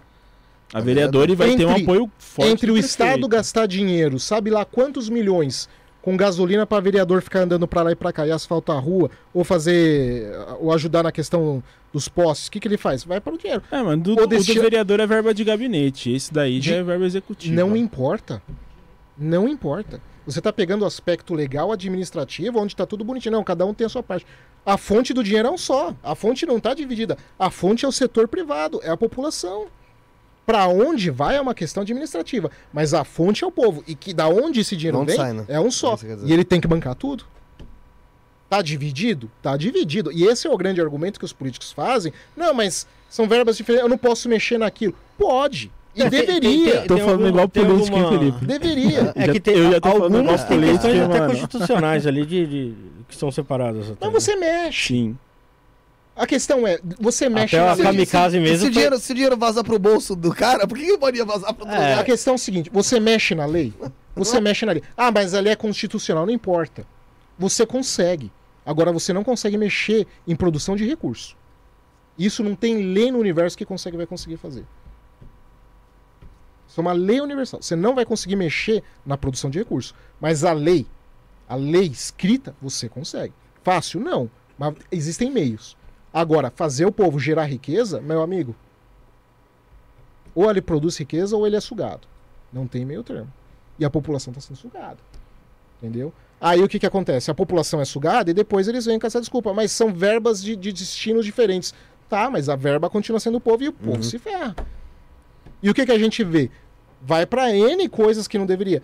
É o, é o gasto do- do- do- dos assessores, gasolina, auxílio terno. Aí o judiciário tem mais a boquinha deles também, que tem, tem auxílio toga, sei lá o que mais auxílio tem. Aí depois tem o setor executivo. Ah, mas uma parte do dinheiro tem que ir para financiar a festa. Uma parte do dinheiro tem que ir para financiar aspecto cultural. Pode até ser, mas esse é o argumento legal. A fonte continua sendo a mesma. Você não vai dividir a fonte de riqueza. Quem produz riqueza? O setor privado. O Estado ele usa isso como argumento para poder continuar gastando infinitamente e tacando dane-se. Ah, tacando foda-se. Pronto, já falei foda-se mesmo antes. Vou falar. Você entendeu? Então é isso. Então, assim, é, tem que mexer ali. Primeiro, vamos mexer na questão do Estado gastar dinheiro. Depois a gente mexe nessa questão tributária e, e trabalhista. Primeiro é isso. Então, primeiro. e- Então, mesmo assim, então você vê como um, um erro de mexer primeiro numa reforma previdenciária, uma reforma trabalhista, e agora está se pensando. Não é o ideal, só que já melhorou um pouco. Não é o ideal, Eu mas que já deu um uma melhorada. Porque eu vejo aquele fenômeno que se dizem até do precariate, cara. Uma precarização brutal do próprio trabalho.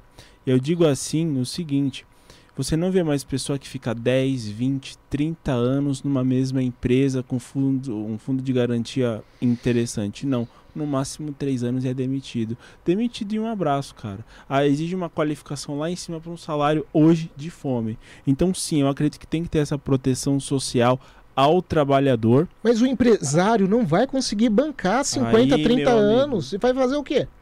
Aí, é que, aí a gente não paga. aí a gente Não entra. paga, dá calote. Aí vai a à gente- falência. Aí ele uma vai à falência. 30 O que, anos ele faz? Não tem como também. pagar, o camarada ficou com um monte de benefício social, mas nunca recebeu nada. Legal. Aí a gente tem uma questão assim que é muito interessante que a gente já começa a ter uma divisão ideológica. A forma como o De Leon tratou me lembrou muito um discurso da Margaret Thatcher. Hum. Quando perguntaram a respeito desses cortes de gasto, tudo, e até mesmo da questão das taxas, uma pessoa do Partido Trabalhista começou a questionar ela. Foi exatamente o discurso foi igual. Mas isso demonstra sua visão liberal do próprio, do- do- da própria economia, do próprio Estado, e em uma perspectiva até política, correto? Uhum. Certo? A minha visão já é um pouco diferente. A minha visão é diferente porque eu a- acredito que eu parto de uma posição mais ordoliberal, cara. Eu vou procurar sim equilibrar os interesses do próprio mercado com as questões sociais que são inafastáveis. Num país como o nosso, Brasil, latino-americano, com todas as nossas situações, com todo a- o respeito às vozes dissonantes, eu entendo que sim, o Estado ele vai continuar sendo o maior empresário. O fato de ter capital estatal envolvido nas próprias na própria economia, seja investindo ali, foi, no meu ponto de vista, o sucesso da- das potências emergentes como Rússia e China.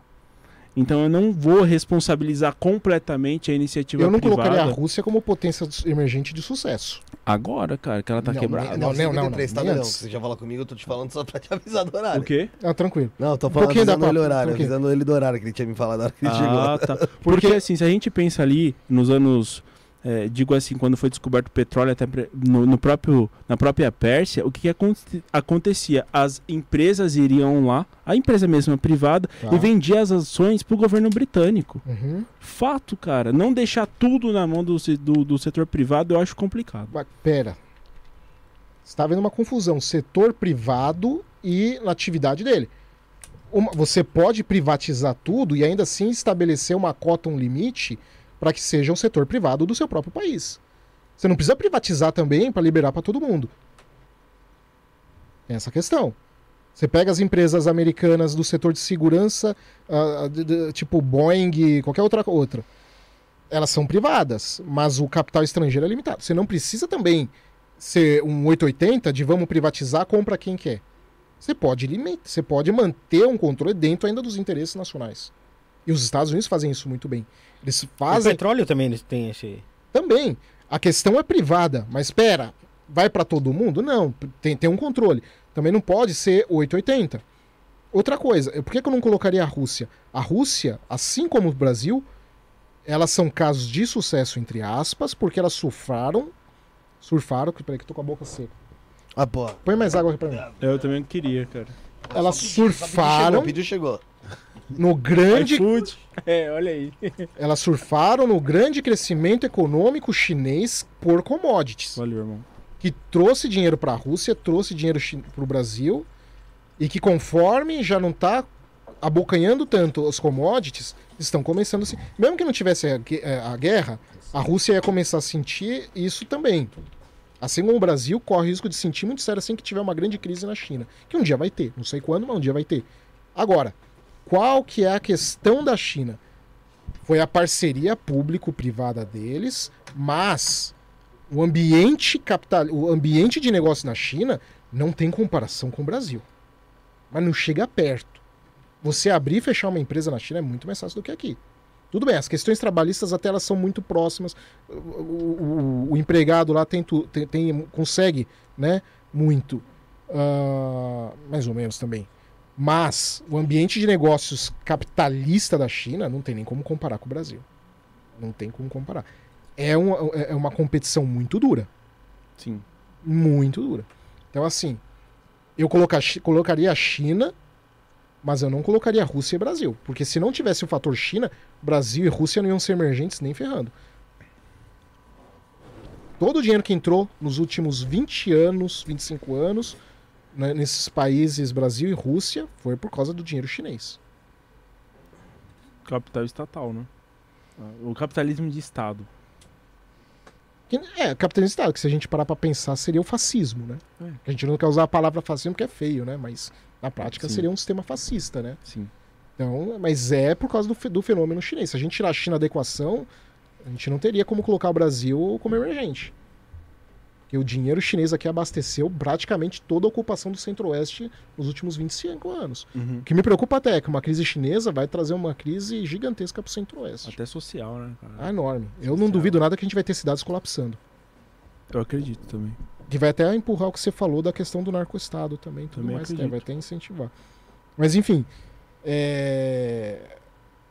Mas, mas é isso, é...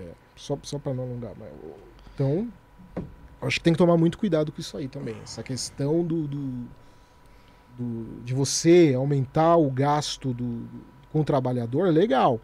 Só que você enche ele de benefício e depois o empresário não tem como pagar, ele vai quebrar o, ele, o empregado. A empresa que poderia ter muito mais funcionários não vai ter tantos, e ainda por cima, os poucos funcionários, se a empresa quebrar, não vai conseguir receber nunca esse dinheiro. E hoje não tem nenhum dos dois, né? É, e a gente Não precisa tem nem de passar por um benefício, processo nem- de industrialização do país não, também. como né? que não tem benefício? Tem ainda. Que benefício que o trabalhador tem hoje, cara?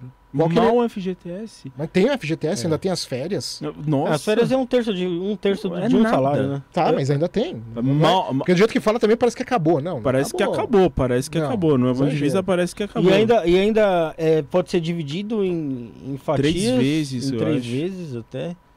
E. Meu.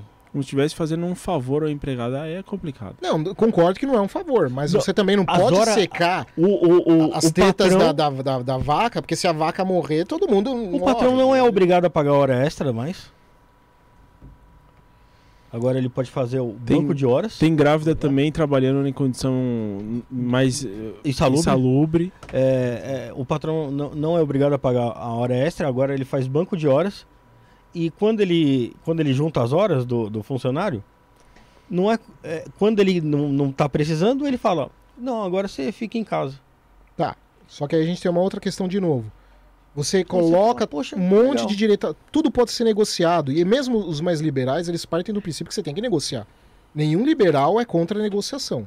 Mas é que. Vamos é, lá, calma. A negociação tá, tá, tá com a faca no pescoço do trabalhador. A gente tá com 30 milhões de pessoas. Assim como também, pera, assim como também o, o- o empregador também tá com a faca no pescoço.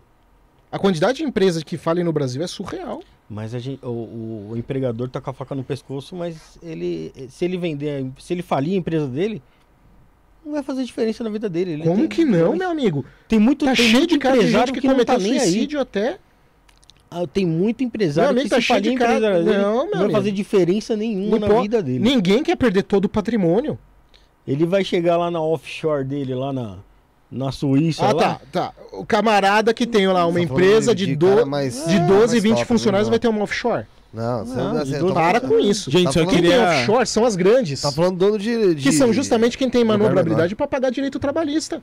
Você não vai me falar que um cara que tem uma empresa de 15, 20 funcionários vai ter offshore. Não, lógico que não. Mas são esses que você tá pegando. Quem tem condição de bancar com toda essa questão trabalhista são os grandes. E são justamente os grandes que têm offshore. As questões trabalhistas não vão bater nos Não grandes. bateu, é isso que Vão bater no é pequeno e no bater, médio. na verdade, né? E o pequeno e o médio é aquele cara que muitas Esse, vezes. esse pequeno saiu médio do nem precisa de, de fazer hora extra. Não, muitas vezes o pequeno e o médio é aquele cara que às vezes ele não tem nem salário no final do mês dele, porque primeiro ele tá tão preocupado em não falir que ele garante primeiro o salário do funcionário, depois os impostos, e o que sobrar é dele. E tem mês que não sobra. Cara, mas essa, até mesmo essa questão da falência, olha só, cara, a gente começou com segurança da que você tá falando aqui de economia. Isso daí não tem aquela situação do risco do negócio? Tendo o risco do negócio. Não é, não é fator empresarial o risco? Sim, só que você tem que pensar o seguinte: se todo mundo for pessimista, ninguém arriscar, acabou a economia também. E aí? Mas não é o risco? Mas então não assume? Aí, meu amigo, Eu não tô falando que ele não pode assumir. Só que muitos deles assumem e estão quebrando. Ele não tá fugindo. Eu dou- tô- Quando você pega a maior parte do pequeno médio empresário, eles não fogem do risco. Eles estão cumprindo direitinho. A grande questão são essas grandes. E aí, como é que você faz? Hoje em dia você, o cara querer arriscar, hoje em dia o cara querer arriscar tá muito difícil. O cara vai arriscar, é realmente um risco. É mesmo. risco? É o risco. Hoje em é. dia- hoje em dia Ele é arrisca. E a maioria Se fode. se fode. No intervalo de cinco anos, a gente tem uma taxa estatística aqui no Brasil que no intervalo de, de um ano, o mais ou menos acho que um quarto ou um terço das empresas estão falindo. No intervalo de três anos, metade. No intervalo de cinco anos, 80% das empresas estão falindo. Legal, ele assumiu o risco, parabéns, tchau. Acabou, você está você, você tá prejudicando a própria economia. Isso não é um reflexo da desindustrialização? Mas por que, que compensaria você investir em indústria, que é um dos setores mais caros que tem? Porque é muito mais fácil você abrir uma empresa de serviços, sei lá, comércio, re- do que no setor, no setor industrial é muito E- caro. E cortar, E da, falta mão de obra qualificada e cortar pra cacete. da carne do trabalhador. É Não, não. complicado. Vamos pegar do, do industrial. É, é, Você tem razão. Parte desse efeito é da desindustrialização. Só que, por que, que você vai abrir uma empresa no setor industrial, que é um setor que falta mão de obra qualificada, é um setor que mais paga imposto e é um dos setores que mais tem concorrência com produto vindo de fora? Por que, que você vai abrir? Então a gente acaba priorizando aí, acaba se tornando uma pergunta. O setor de comércio e serviços, que aí vai ficar super inchado, concordo? Mas é o que tá virando. Aí se tornando super inchado, não tem aquela questão da concorrência, muitos concorrentes entre si, Sim, por vai isso. acabar caindo. Mas o problema é justamente isso. Por que, que você vai abrir o- a questão da desindustrialização se é um setor tão pesado? Você está jogando tudo isso para esse setor. E o Brasil, diga-se passagem, mesmo o setor de serviços e, e comércio, depende principalmente do agronegócio. Sim. Então, assim, de novo, você precisa fazer uma industrialização no Brasil? É claro, a toque de caixa. Só que, como que você vai fazer uma industrialização num país que falta mão de obra qualificada, num setor industrial que é o setor que mais paga imposto, que ainda por cima o custo para a própria manutenção de uma indústria é extremamente difícil, porque o setor industrial ele gasta muita energia elétrica, e energia elétrica no Brasil quebra, quebra mesmo. É, ah, mas eu acho que a gente tem uma, uma falta de, de energia elétrica porque a gente não gerou demanda também, né? Pode ser. Então, Não, não. A gente, a não gente é porque acabou... gerou demanda, Eu acredito A que a gente gente- não a gente- diversificou a nossa matriz energética. Não, Não é a, não, não a gente, a demanda. gente acabou que deixou a indústria de lado, não gerou demanda, falou, se a gente não precisa de energia elétrica, Não, por porque que, que a gente vai... de- te explico por que não. Nos anos 90 você tinha uma alta demanda. O que, que aconteceu no final dos anos 90? Apagão. É. O primeiro grande golpe na indústria brasileira foi o apagão.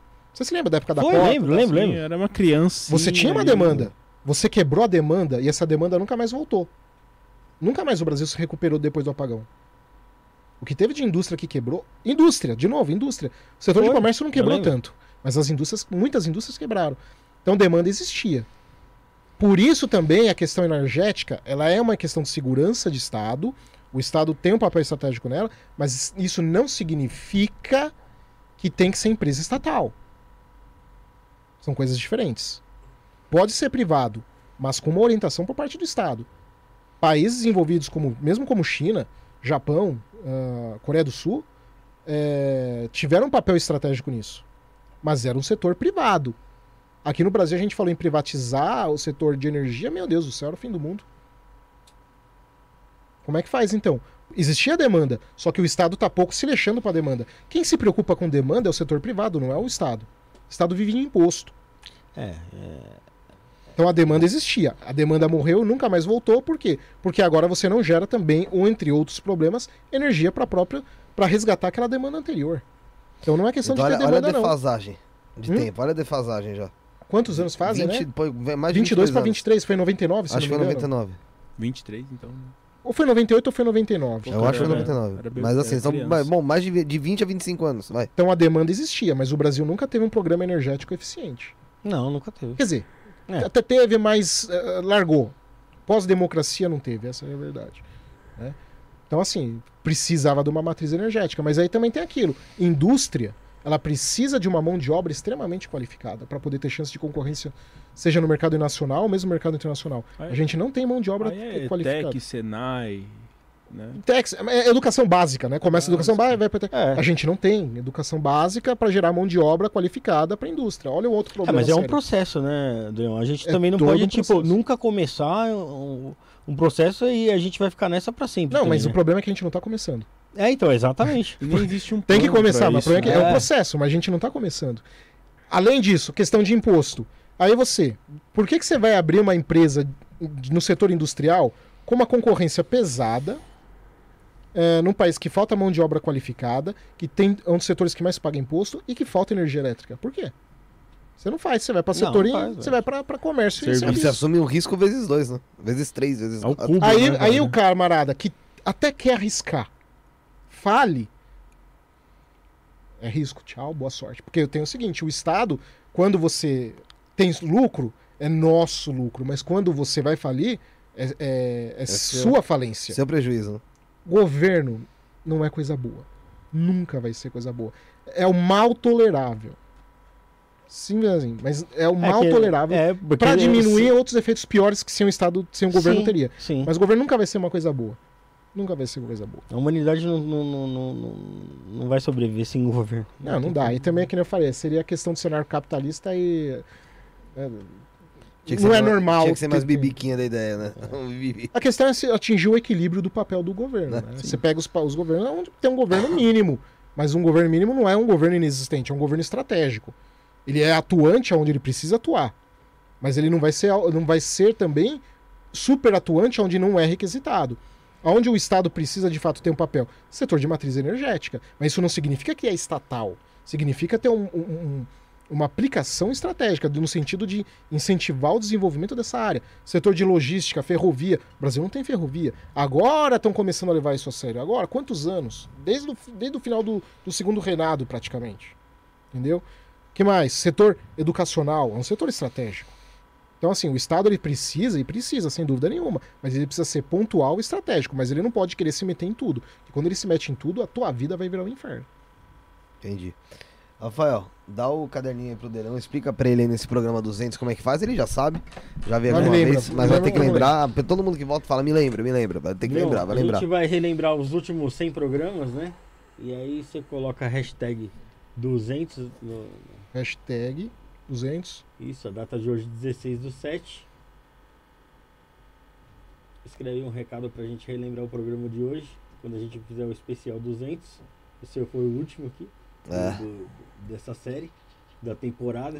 Vamos vamos começar a terceira temporada e com o William no meu lugar, hein, William? Que legal, cara. Vai ser bem legal. E não é você Recadinho pra- vez, né? Porque saiu um, entrou o William, né? Deixa É mesmo, recadinho. você é a William também, mano? E Caramba, deixa um mano, recado a gente só, só pra gente que relembrar o dia de hoje mesmo. substituto de podcast. E... Governo. Não, é só, a gente só vai ler só no dia lá. Ah, tá. Vamos me candidatar. Eu vou deixar aqui pra lembrar que fui eu. É, vai, deixa eu lembrar. Deputado estadual. Estou sendo candidato a deputado. Eu vou- eu, vou dar um, o benefício podcast aí pra quem tá começando o podcast então, agora. Guardei, você- guardei, ó, amigo, guardei. Eu já sei que você vai Assina fazer embaixo, boca não de urna. Vou Assina, fazer. assina pra gente. Vou É. fazer boca É, de você vai urna, saber vou que fui eu que escrevi isso aqui. Esse filho. É, William, você também, William. Faz aí, faz aí. Faz aí, William. O... Quem foi o programa assim, rápido? Demorou muito. Foi o Igor Andrige e o, e Mano o, Ribas. e o Mano Ribas. Verdade. Deixa eu só fazer um comentário rapidinho. Fala. Eu, em parceria com Hoje no Mundo Militar, a gente está lançando um curso de segurança e defesa. Uhum. E para quem quer saber exatamente o que, Então que é puxa mais o segurança- mic pra você, só pra você. Pronto. Pra exatamente a pessoa saber o que que é segurança, o que que é defesa, porque são coisas diferentes, o que que é crime organizado, o que que é terrorismo, ah, quais são os tópicos nuclea- eh, de, de assuntos de armas de destruição em massa, nuclear. ah, também vamos falar de segurança da informação, inteligência contra inteligência. Então, se você quer saber mais, ah, recomendo esse curso do. Como faz tá pra, adquirir? Dá uma olhada no meu canal, tem um canal de um vídeo que eu fiz de apresentação explicando também o curso, meu canal Geopolítica Geopolítica Mundial. Mundial.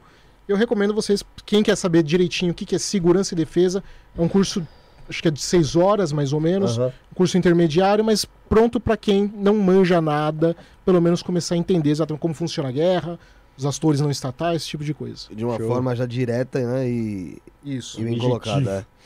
É. é. O William tá, tá se dando aí, William. Depois você dá. Fala aí, como é que tá sendo o papo de praça enquanto você escreve aí? Peraí. Cara, Pra tá você. sendo uma experiência muito legal pra mim, porque é, eu assumi a vice-presidência da Comissão de Segurança Pública da OAB, subseção Lapa. E lá a gente tem muito contato com os próprios policiais. E é um mundo assim que eu tenho uma noção da segurança pública, mas eu não tinha noção do que realmente acontecia enquanto é, nas praças e junto com o oficialato. Eu não sabia que existia, eu não vou dizer ah, essa rixa, mas a questão das injustiças que sofrem. Então, pra mim, tá sendo um momento de muita evolução e aprendizado, vou ver assim. E muito divertido também, cara. Porque é um momento que a gente tem ali com o Igor de deixar, vou dizer assim, a, o- a conversa em um alto nível, sabe? Dar um esclarecimento para a população sem deixar as denúncias de lado. Então, tô aprendendo muito. Tô substituindo a Vanessinha, né, que tá concorrendo aí deputada eh, federal. Nossa, nossa expectativa é que ela, que ela ganhe. E aí você E- vai ficar fixo, né? Se ela ganhar. Hã? Se ela ganhar, você fica fixo. Não sei, cara. Não sei, mas. vai ter mais Porque de trabalho, ser- né? Não, não sei, mas assim, fica, fica a critério do, da, do pessoal do chat, né? Porque nós também temos o nosso Deep State, que é o chat, né? É, E tem que, né? É, Todo podcast todo tem. tem essa... Tem o seu Deep State também. Tem que ter. Tem, É, tem que ter. Então, assim, eu agradeço sempre muito a oportunidade que ele me dá, o espaço de fala e a paciência que eles têm comigo também, porque eu tenho alguns gatilhos, cara. Começar a falar de monarquia, essas coisas, eu fico meio puto, né? Então, mas é, tá sendo uma experiência muito bacana, cara. Que legal. Muito enriquecedora. Rafael, dá suas considerações finais aí, ó, queridinho. Quero agradecer a todo mundo que acompanhou, todo mundo que interagiu.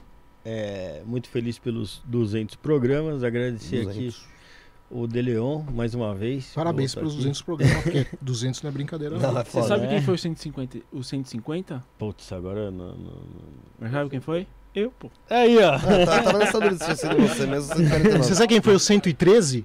Pô, você, De Leon. Não sei, foi, não sei. Não sei. Você, eu foi 133, eu acho. É, eu ia chutar qualquer número pra ver. Não, não, é mais fácil lembrar do 100 pra trás do que do 100 pra frente. É. Fecha? Vão- Fecha, Pode não, fechar, fecha aí, não. fecha Nem sei aí. se é, depois precisa ver qual que foi lá, se foi Ah, 113. o dele, qual que foi o dele? 133? O do Leão? O meu foi 150 Chutei flopado, 113 né, porque foi o primeiro número que veio na cabeça. Do. Eu não falei flopado, mano. Não é que foi flopado, foi. Flegado. Foi flegado, que fica amarelo. Não é que foi flopado. É É. Nossa, outra mano, coisa, tô- é, tem, a ver, tem, tem- tem a ver com a adequação mano. da publicidade do YouTube. É. Caramba, cara, eu fui censurado pelo YouTube. Eu sou um Alguma É isso, coisa é mais ou menos falou isso. que... eles- É mais ou menos isso, É, mas censurado. você falou de terrorismo. Falou de... É, meu, YouTube, cara. era. Mas aqui também, quando leu, a gente falou também um pouco de Também falou terrorismo, pesado máfia, também, negócio não pesado. Mas o teu também amarelou e depois, e depois ficou de boa. Ah, tá. Tô, tô- na verdade, ultimamente. maioria. Ultima... 133? 113? Eu sou bom pra caralho. Eu acertei Eu 113? sou bom pra Ah, caralho. ele? Ah, tá. Eu sou bom pra caralho. Mas 113, 133 tá aqui. Tá pertinho, errou um dígito. Um, um dígito só, tá aqui. Porra, obrigado, gente. Ganhei um prêmio. Ganhei um prêmio. Ganhou um prêmio. Acertei. É. É... Então, se deu as suas considerações finais, Rafael. É... William Pimentel, dá sua... fala aí também das suas considerações finais, dá seus recados. Olha pra câmera ali que você tá acostumado, você olha pra outra geralmente, É né? verdade, eu tô, na, tô do outro lado da mesa, né? É, Agora. esse lado aí- Uma- esse lado aí, é, é nosso, muito. né? É, Felipe, Rafa, pessoal da equipe, só tenho a agradecer que no programa 150 foi o meu segundo podcast, que eu Uhum. tive uma participação ativa. Ali a gente, vocês deram meu contato pro Igor, É. e eu descobri no Igor um irmão, cara. Pelo contrário, sabe? Eu acho que até coisa de vida passada aí. E foi uma amizade muito legal que cresceu, até com vocês. Sim. Sabe, acho que até a participação que eu tô tendo aqui hoje tá sendo muito mais desinimida, porque eu tô assim, me sentindo até em casa toda sexta-feira É, aqui cara, já, né, tá mano? se Da próxima eu vou deixar aqui uns pão de queijo, vocês comem aí. Tem que trazer um lanchinho. É, mas eu ca- é- é- o problema do lanche é, é- é foda. Hum. Que a gente colocava antigamente. E o pessoal acabava com a gente nos Sentava comentários. aço, cara. Por quê? Porque aço, fala, janta. fala do barulho. Ah, mas. É, e assim, aí. Mas eu tô assim, com não. fome, eu vou ficar me Ô, preocupando. Delão, quando não é pouco, não. Não é pouco. Sério? Não é mesmo? pouco. Não, sério. Não, mas aí a hora que a pessoa tá comendo, eu desligo o áudio Não, do. mas Ah, tem, mas mas você tem acha? gente que janta, cara. Tem gente que janta, Não, vai tem, por tem, mim. tem coisa que não dá. Igual, quando o Regis Tadeu veio aqui, que foi o programa 50. Meu, o pessoal falou que só faltou eh, eh, pôr linguiça, churrasco pra ele. Que ele comeu umas três cumbuca, mano, de bagulho, sério. É mesmo, cara E assim, em uma hora e pouco. Caralho. Caralho. É, mano, tipo, então assim, tem, e a pessoa reclamando, ah, esse barulho, esse barulho.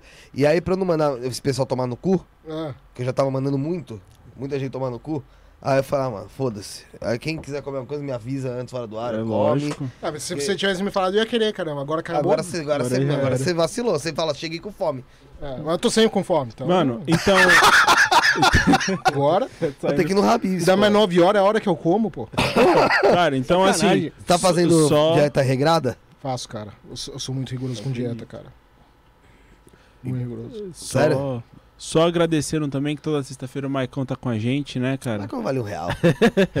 o, Josi tava com a gente também semana Outro passada. Então, é só agradecer aí, cara. Só agradecer mesmo e que o pessoal possa me seguir aí nas redes sociais, que em breve tem meu terceiro livro. Ah, já tem, tem mais livro do que idade. Pode Esse aqui. E o, o que o José Otávio foi da Vânia, né? Temporini? Nossa, a gente madrugou, né, Josi? Pelo amor de Deus. Quantas horas esses caras aqui? Cinco horas? Cara, eu fiquei até de três horas. Aí a Clara tava sentindo dor, a gente pegou e foi embora. Duas e meia da manhã, cara. Caramba, Não, mas velho. ele foi embora duas e meia da manhã porque esses caras fora do ar batendo papo. Não, Não, não, Não, foi- ele e o Igor. Ah, é? É, é, é. é. Mas, cara, acabou, foi, era foi papo de nave, de nave, de astronauta. O negócio foi muito louco, cara. Foi muito quatro louco. horas? Foi muito louco. Deleon, suas considerações finais também dá um recado. Fala pro pessoal novamente do curso, que eu acho que é bem interessante, até pelo material que você exibe lá no seu canal. Então é isso. Você... Aquela câmera, né? É, essa daqui. Então você quer, você quer saber o que é segurança e defesa? Recomendo então dar uma olhadinha lá no meu canal, canal Geopolítica Mundial. Já Tem um já. vídeo que eu tô falando do curso, recomendo. É... Pra pessoa achar esse vídeo lá, tá fácil? Tá, tá- tá escrito curso de, de Tá. segurança e defesa, e aí eu dou os detalhes que agora aqui eu não lembro mesmo, então dá uma olhadinha. Eu não lembro tudo. Sim, normal. Eu, explico o que é crime organizado, o que que é terrorismo, segurança e defesa, aspectos nucleares e, e por aí vai. Então dá uma olhadinha nesse curso lá. Recomendo também se você gosta de geopolítica, de espionagem, Legal. crime organizado. Eu, eu tô tentando trazer no canal, mas pelo meu público não gosta muito, então. Mas dá uma olhadinha lá no meu canal Geopolítica Mundial. Se quiser, me segue no Instagram, Deleon Peta, tudo junto. Tenho quase certeza que é isso. porque É. Eu não lembro agora, porque eu não uso muito o Instagram, mas enfim. É. E muito obrigado por vocês terem me chamado. Prazer conhecer você, William. Foi todo meu. E parabéns por ter feito 200 programas, que eu sei que é difícil, É não foda. é fácil, tem que ter muito, muito esforço. O William sabe um por semana, um por semana já, já é, é puxado, né? É, cara, puxado. vocês chegaram no 200, tem gente que fracassa no 30. Ah, Então vocês são no 10, quando eu vencedores bati os 10 eu falei, tá bom, vamos parar. Mas tá aí, agora. Aí não, aí foi fazendo. Sabe qual? Sabe que me, a- me fode a agenda? Porque eu vou fazendo agenda, eu já, é bom jogar lá pra frente. Porque se eu bater nela em cara, eu paro. Vamos Desanima, chegou né? hoje, é o último. Ai, vou marcar quarta, ah, esqueci. Desanima. Esqueci de marcar. Quarta-feira eu chego, ah, esqueci. Então marco pra dois meses. Tá Cara, certo, eu não, não esqueço Não nunca. vai É, ter- desanima, vai cara. fazer. É, mano, quer Eu não sei dizer, como os caras. Tem cara que faz, que faz live todo dia. Cara, não, eu não Todo consigo, dia, né? Eu E, não vo- consigo. e vocês trazem gente pra caramba, cara. Assim, teve o Vic Vanilla que veio depois de mim. Então, assim, é um pessoal assim, cara. Se é, vocês. de, de 0,80. de 0 a É, de 100, 0,80, cara, é muito legal porque é um debate. Essa mesa aqui já viu de tudo, viu? Já. Eu, eu acho isso. Esses né? A gente- A gente, microfones. nunca trouxe futebol. Futebol, é verdade, nada, né, cara? E pornô, eu acho. É. Passa ah, não, pro- trouxe blusão. Quem? Blusão. Blusão, blusão, mas o blusão não, não, não conta, né? Que ele não consegue transar. É, Fora eu isso, vocês é- vocês são muito demo- são muito democráticos, cara. Eu acho que esse é o diferencial e vocês sabem trocar uma ideia muito legal, independentemente aqui de quem sentar, não é não? Sim, sim. Independentemente. isso. É de satanista, segurança pública, pastor, Pastor. é puta, é puta, é tudo, cara. Então vocês estão. Vocês estão. Vocês estão 10, cara. Sabe que. Daí é puxando o saco não, que no Papo de Praça, quando você aparece lá, eu começo Você a vai. falar, é o melhor podcast de São Paulo, mas daqui a pouco é do Brasil, mas é, é sem demagogia, você tá ligado, né? Da hora, mano. Obrigado. É hein? isso aí, Valeu. viu? Obrigado, É, sem obrigado. demagogia. É, agradecer vocês dois, né? Valeu. Porra, é legal e é um, é um programa que marca a gente. Meu, Com certeza. esses programas aí de tempos assim, tempos marca, não tem como, né? Eu acredito. É, e, porra, é legal a gente chegar no 200 também. Espero aí que, da, que até os 300 a gente consiga trazer pessoas tão legais quanto vocês aí. que- Obrigado, cara. que tragam tanto conteúdo quanto vocês. Porque a gente precisa disso, né? A gente precisa às vezes dar uma, dar uma clareada em ideia, furar um pouco a bolha e acho que o acho que podcast no geral fura um pouco a bolha. Uhum. né? verdade. Pra quem quer fazer programa, você fazer 200 programas, se você não ter saído da tua bolha em 200 programas, que você é foda em relação a você realmente chamar todo mundo que pensa igual a você. Então a gente chamou de gente que pensa igual, gente que pensa totalmente diferente. Sim. Então, assim, é, e é isso que é interessante, é você ouvir sempre outras partes, outros credos que a gente ouve bastante aqui, credo pra caralho, religião Pode pra caralho. crer, cara. Aprendizado, né, cara? É, e aí são coisas que a gente vai se interessando, né? Vai trazendo também interesse pra gente. É, agradecer todo o pessoal que tá aqui atrás hoje. O Bruneca vai vir na aula aqui, porque nem apareceu, mano. O Bruno, o Bruno, o Bruno não tá aqui, o William não quer aparecer também, ele quer dar uma aula. Essa é um vagabundo. A Sarinha My Love tá aqui, que é uma- vai viajar amanhã? Ela vai viajar amanhã, vai lá ver a mamãe dela. E o Josiel, que não vale o pão que ele come. Ali também. Aí, de qualquer forma. O menino mais bonzinho que tem aqui. O mais bonzinho que tem aqui. É o coitado mais bonzinho. É, mais bonzinho. Não, você tá falando de... Esse aqui, né?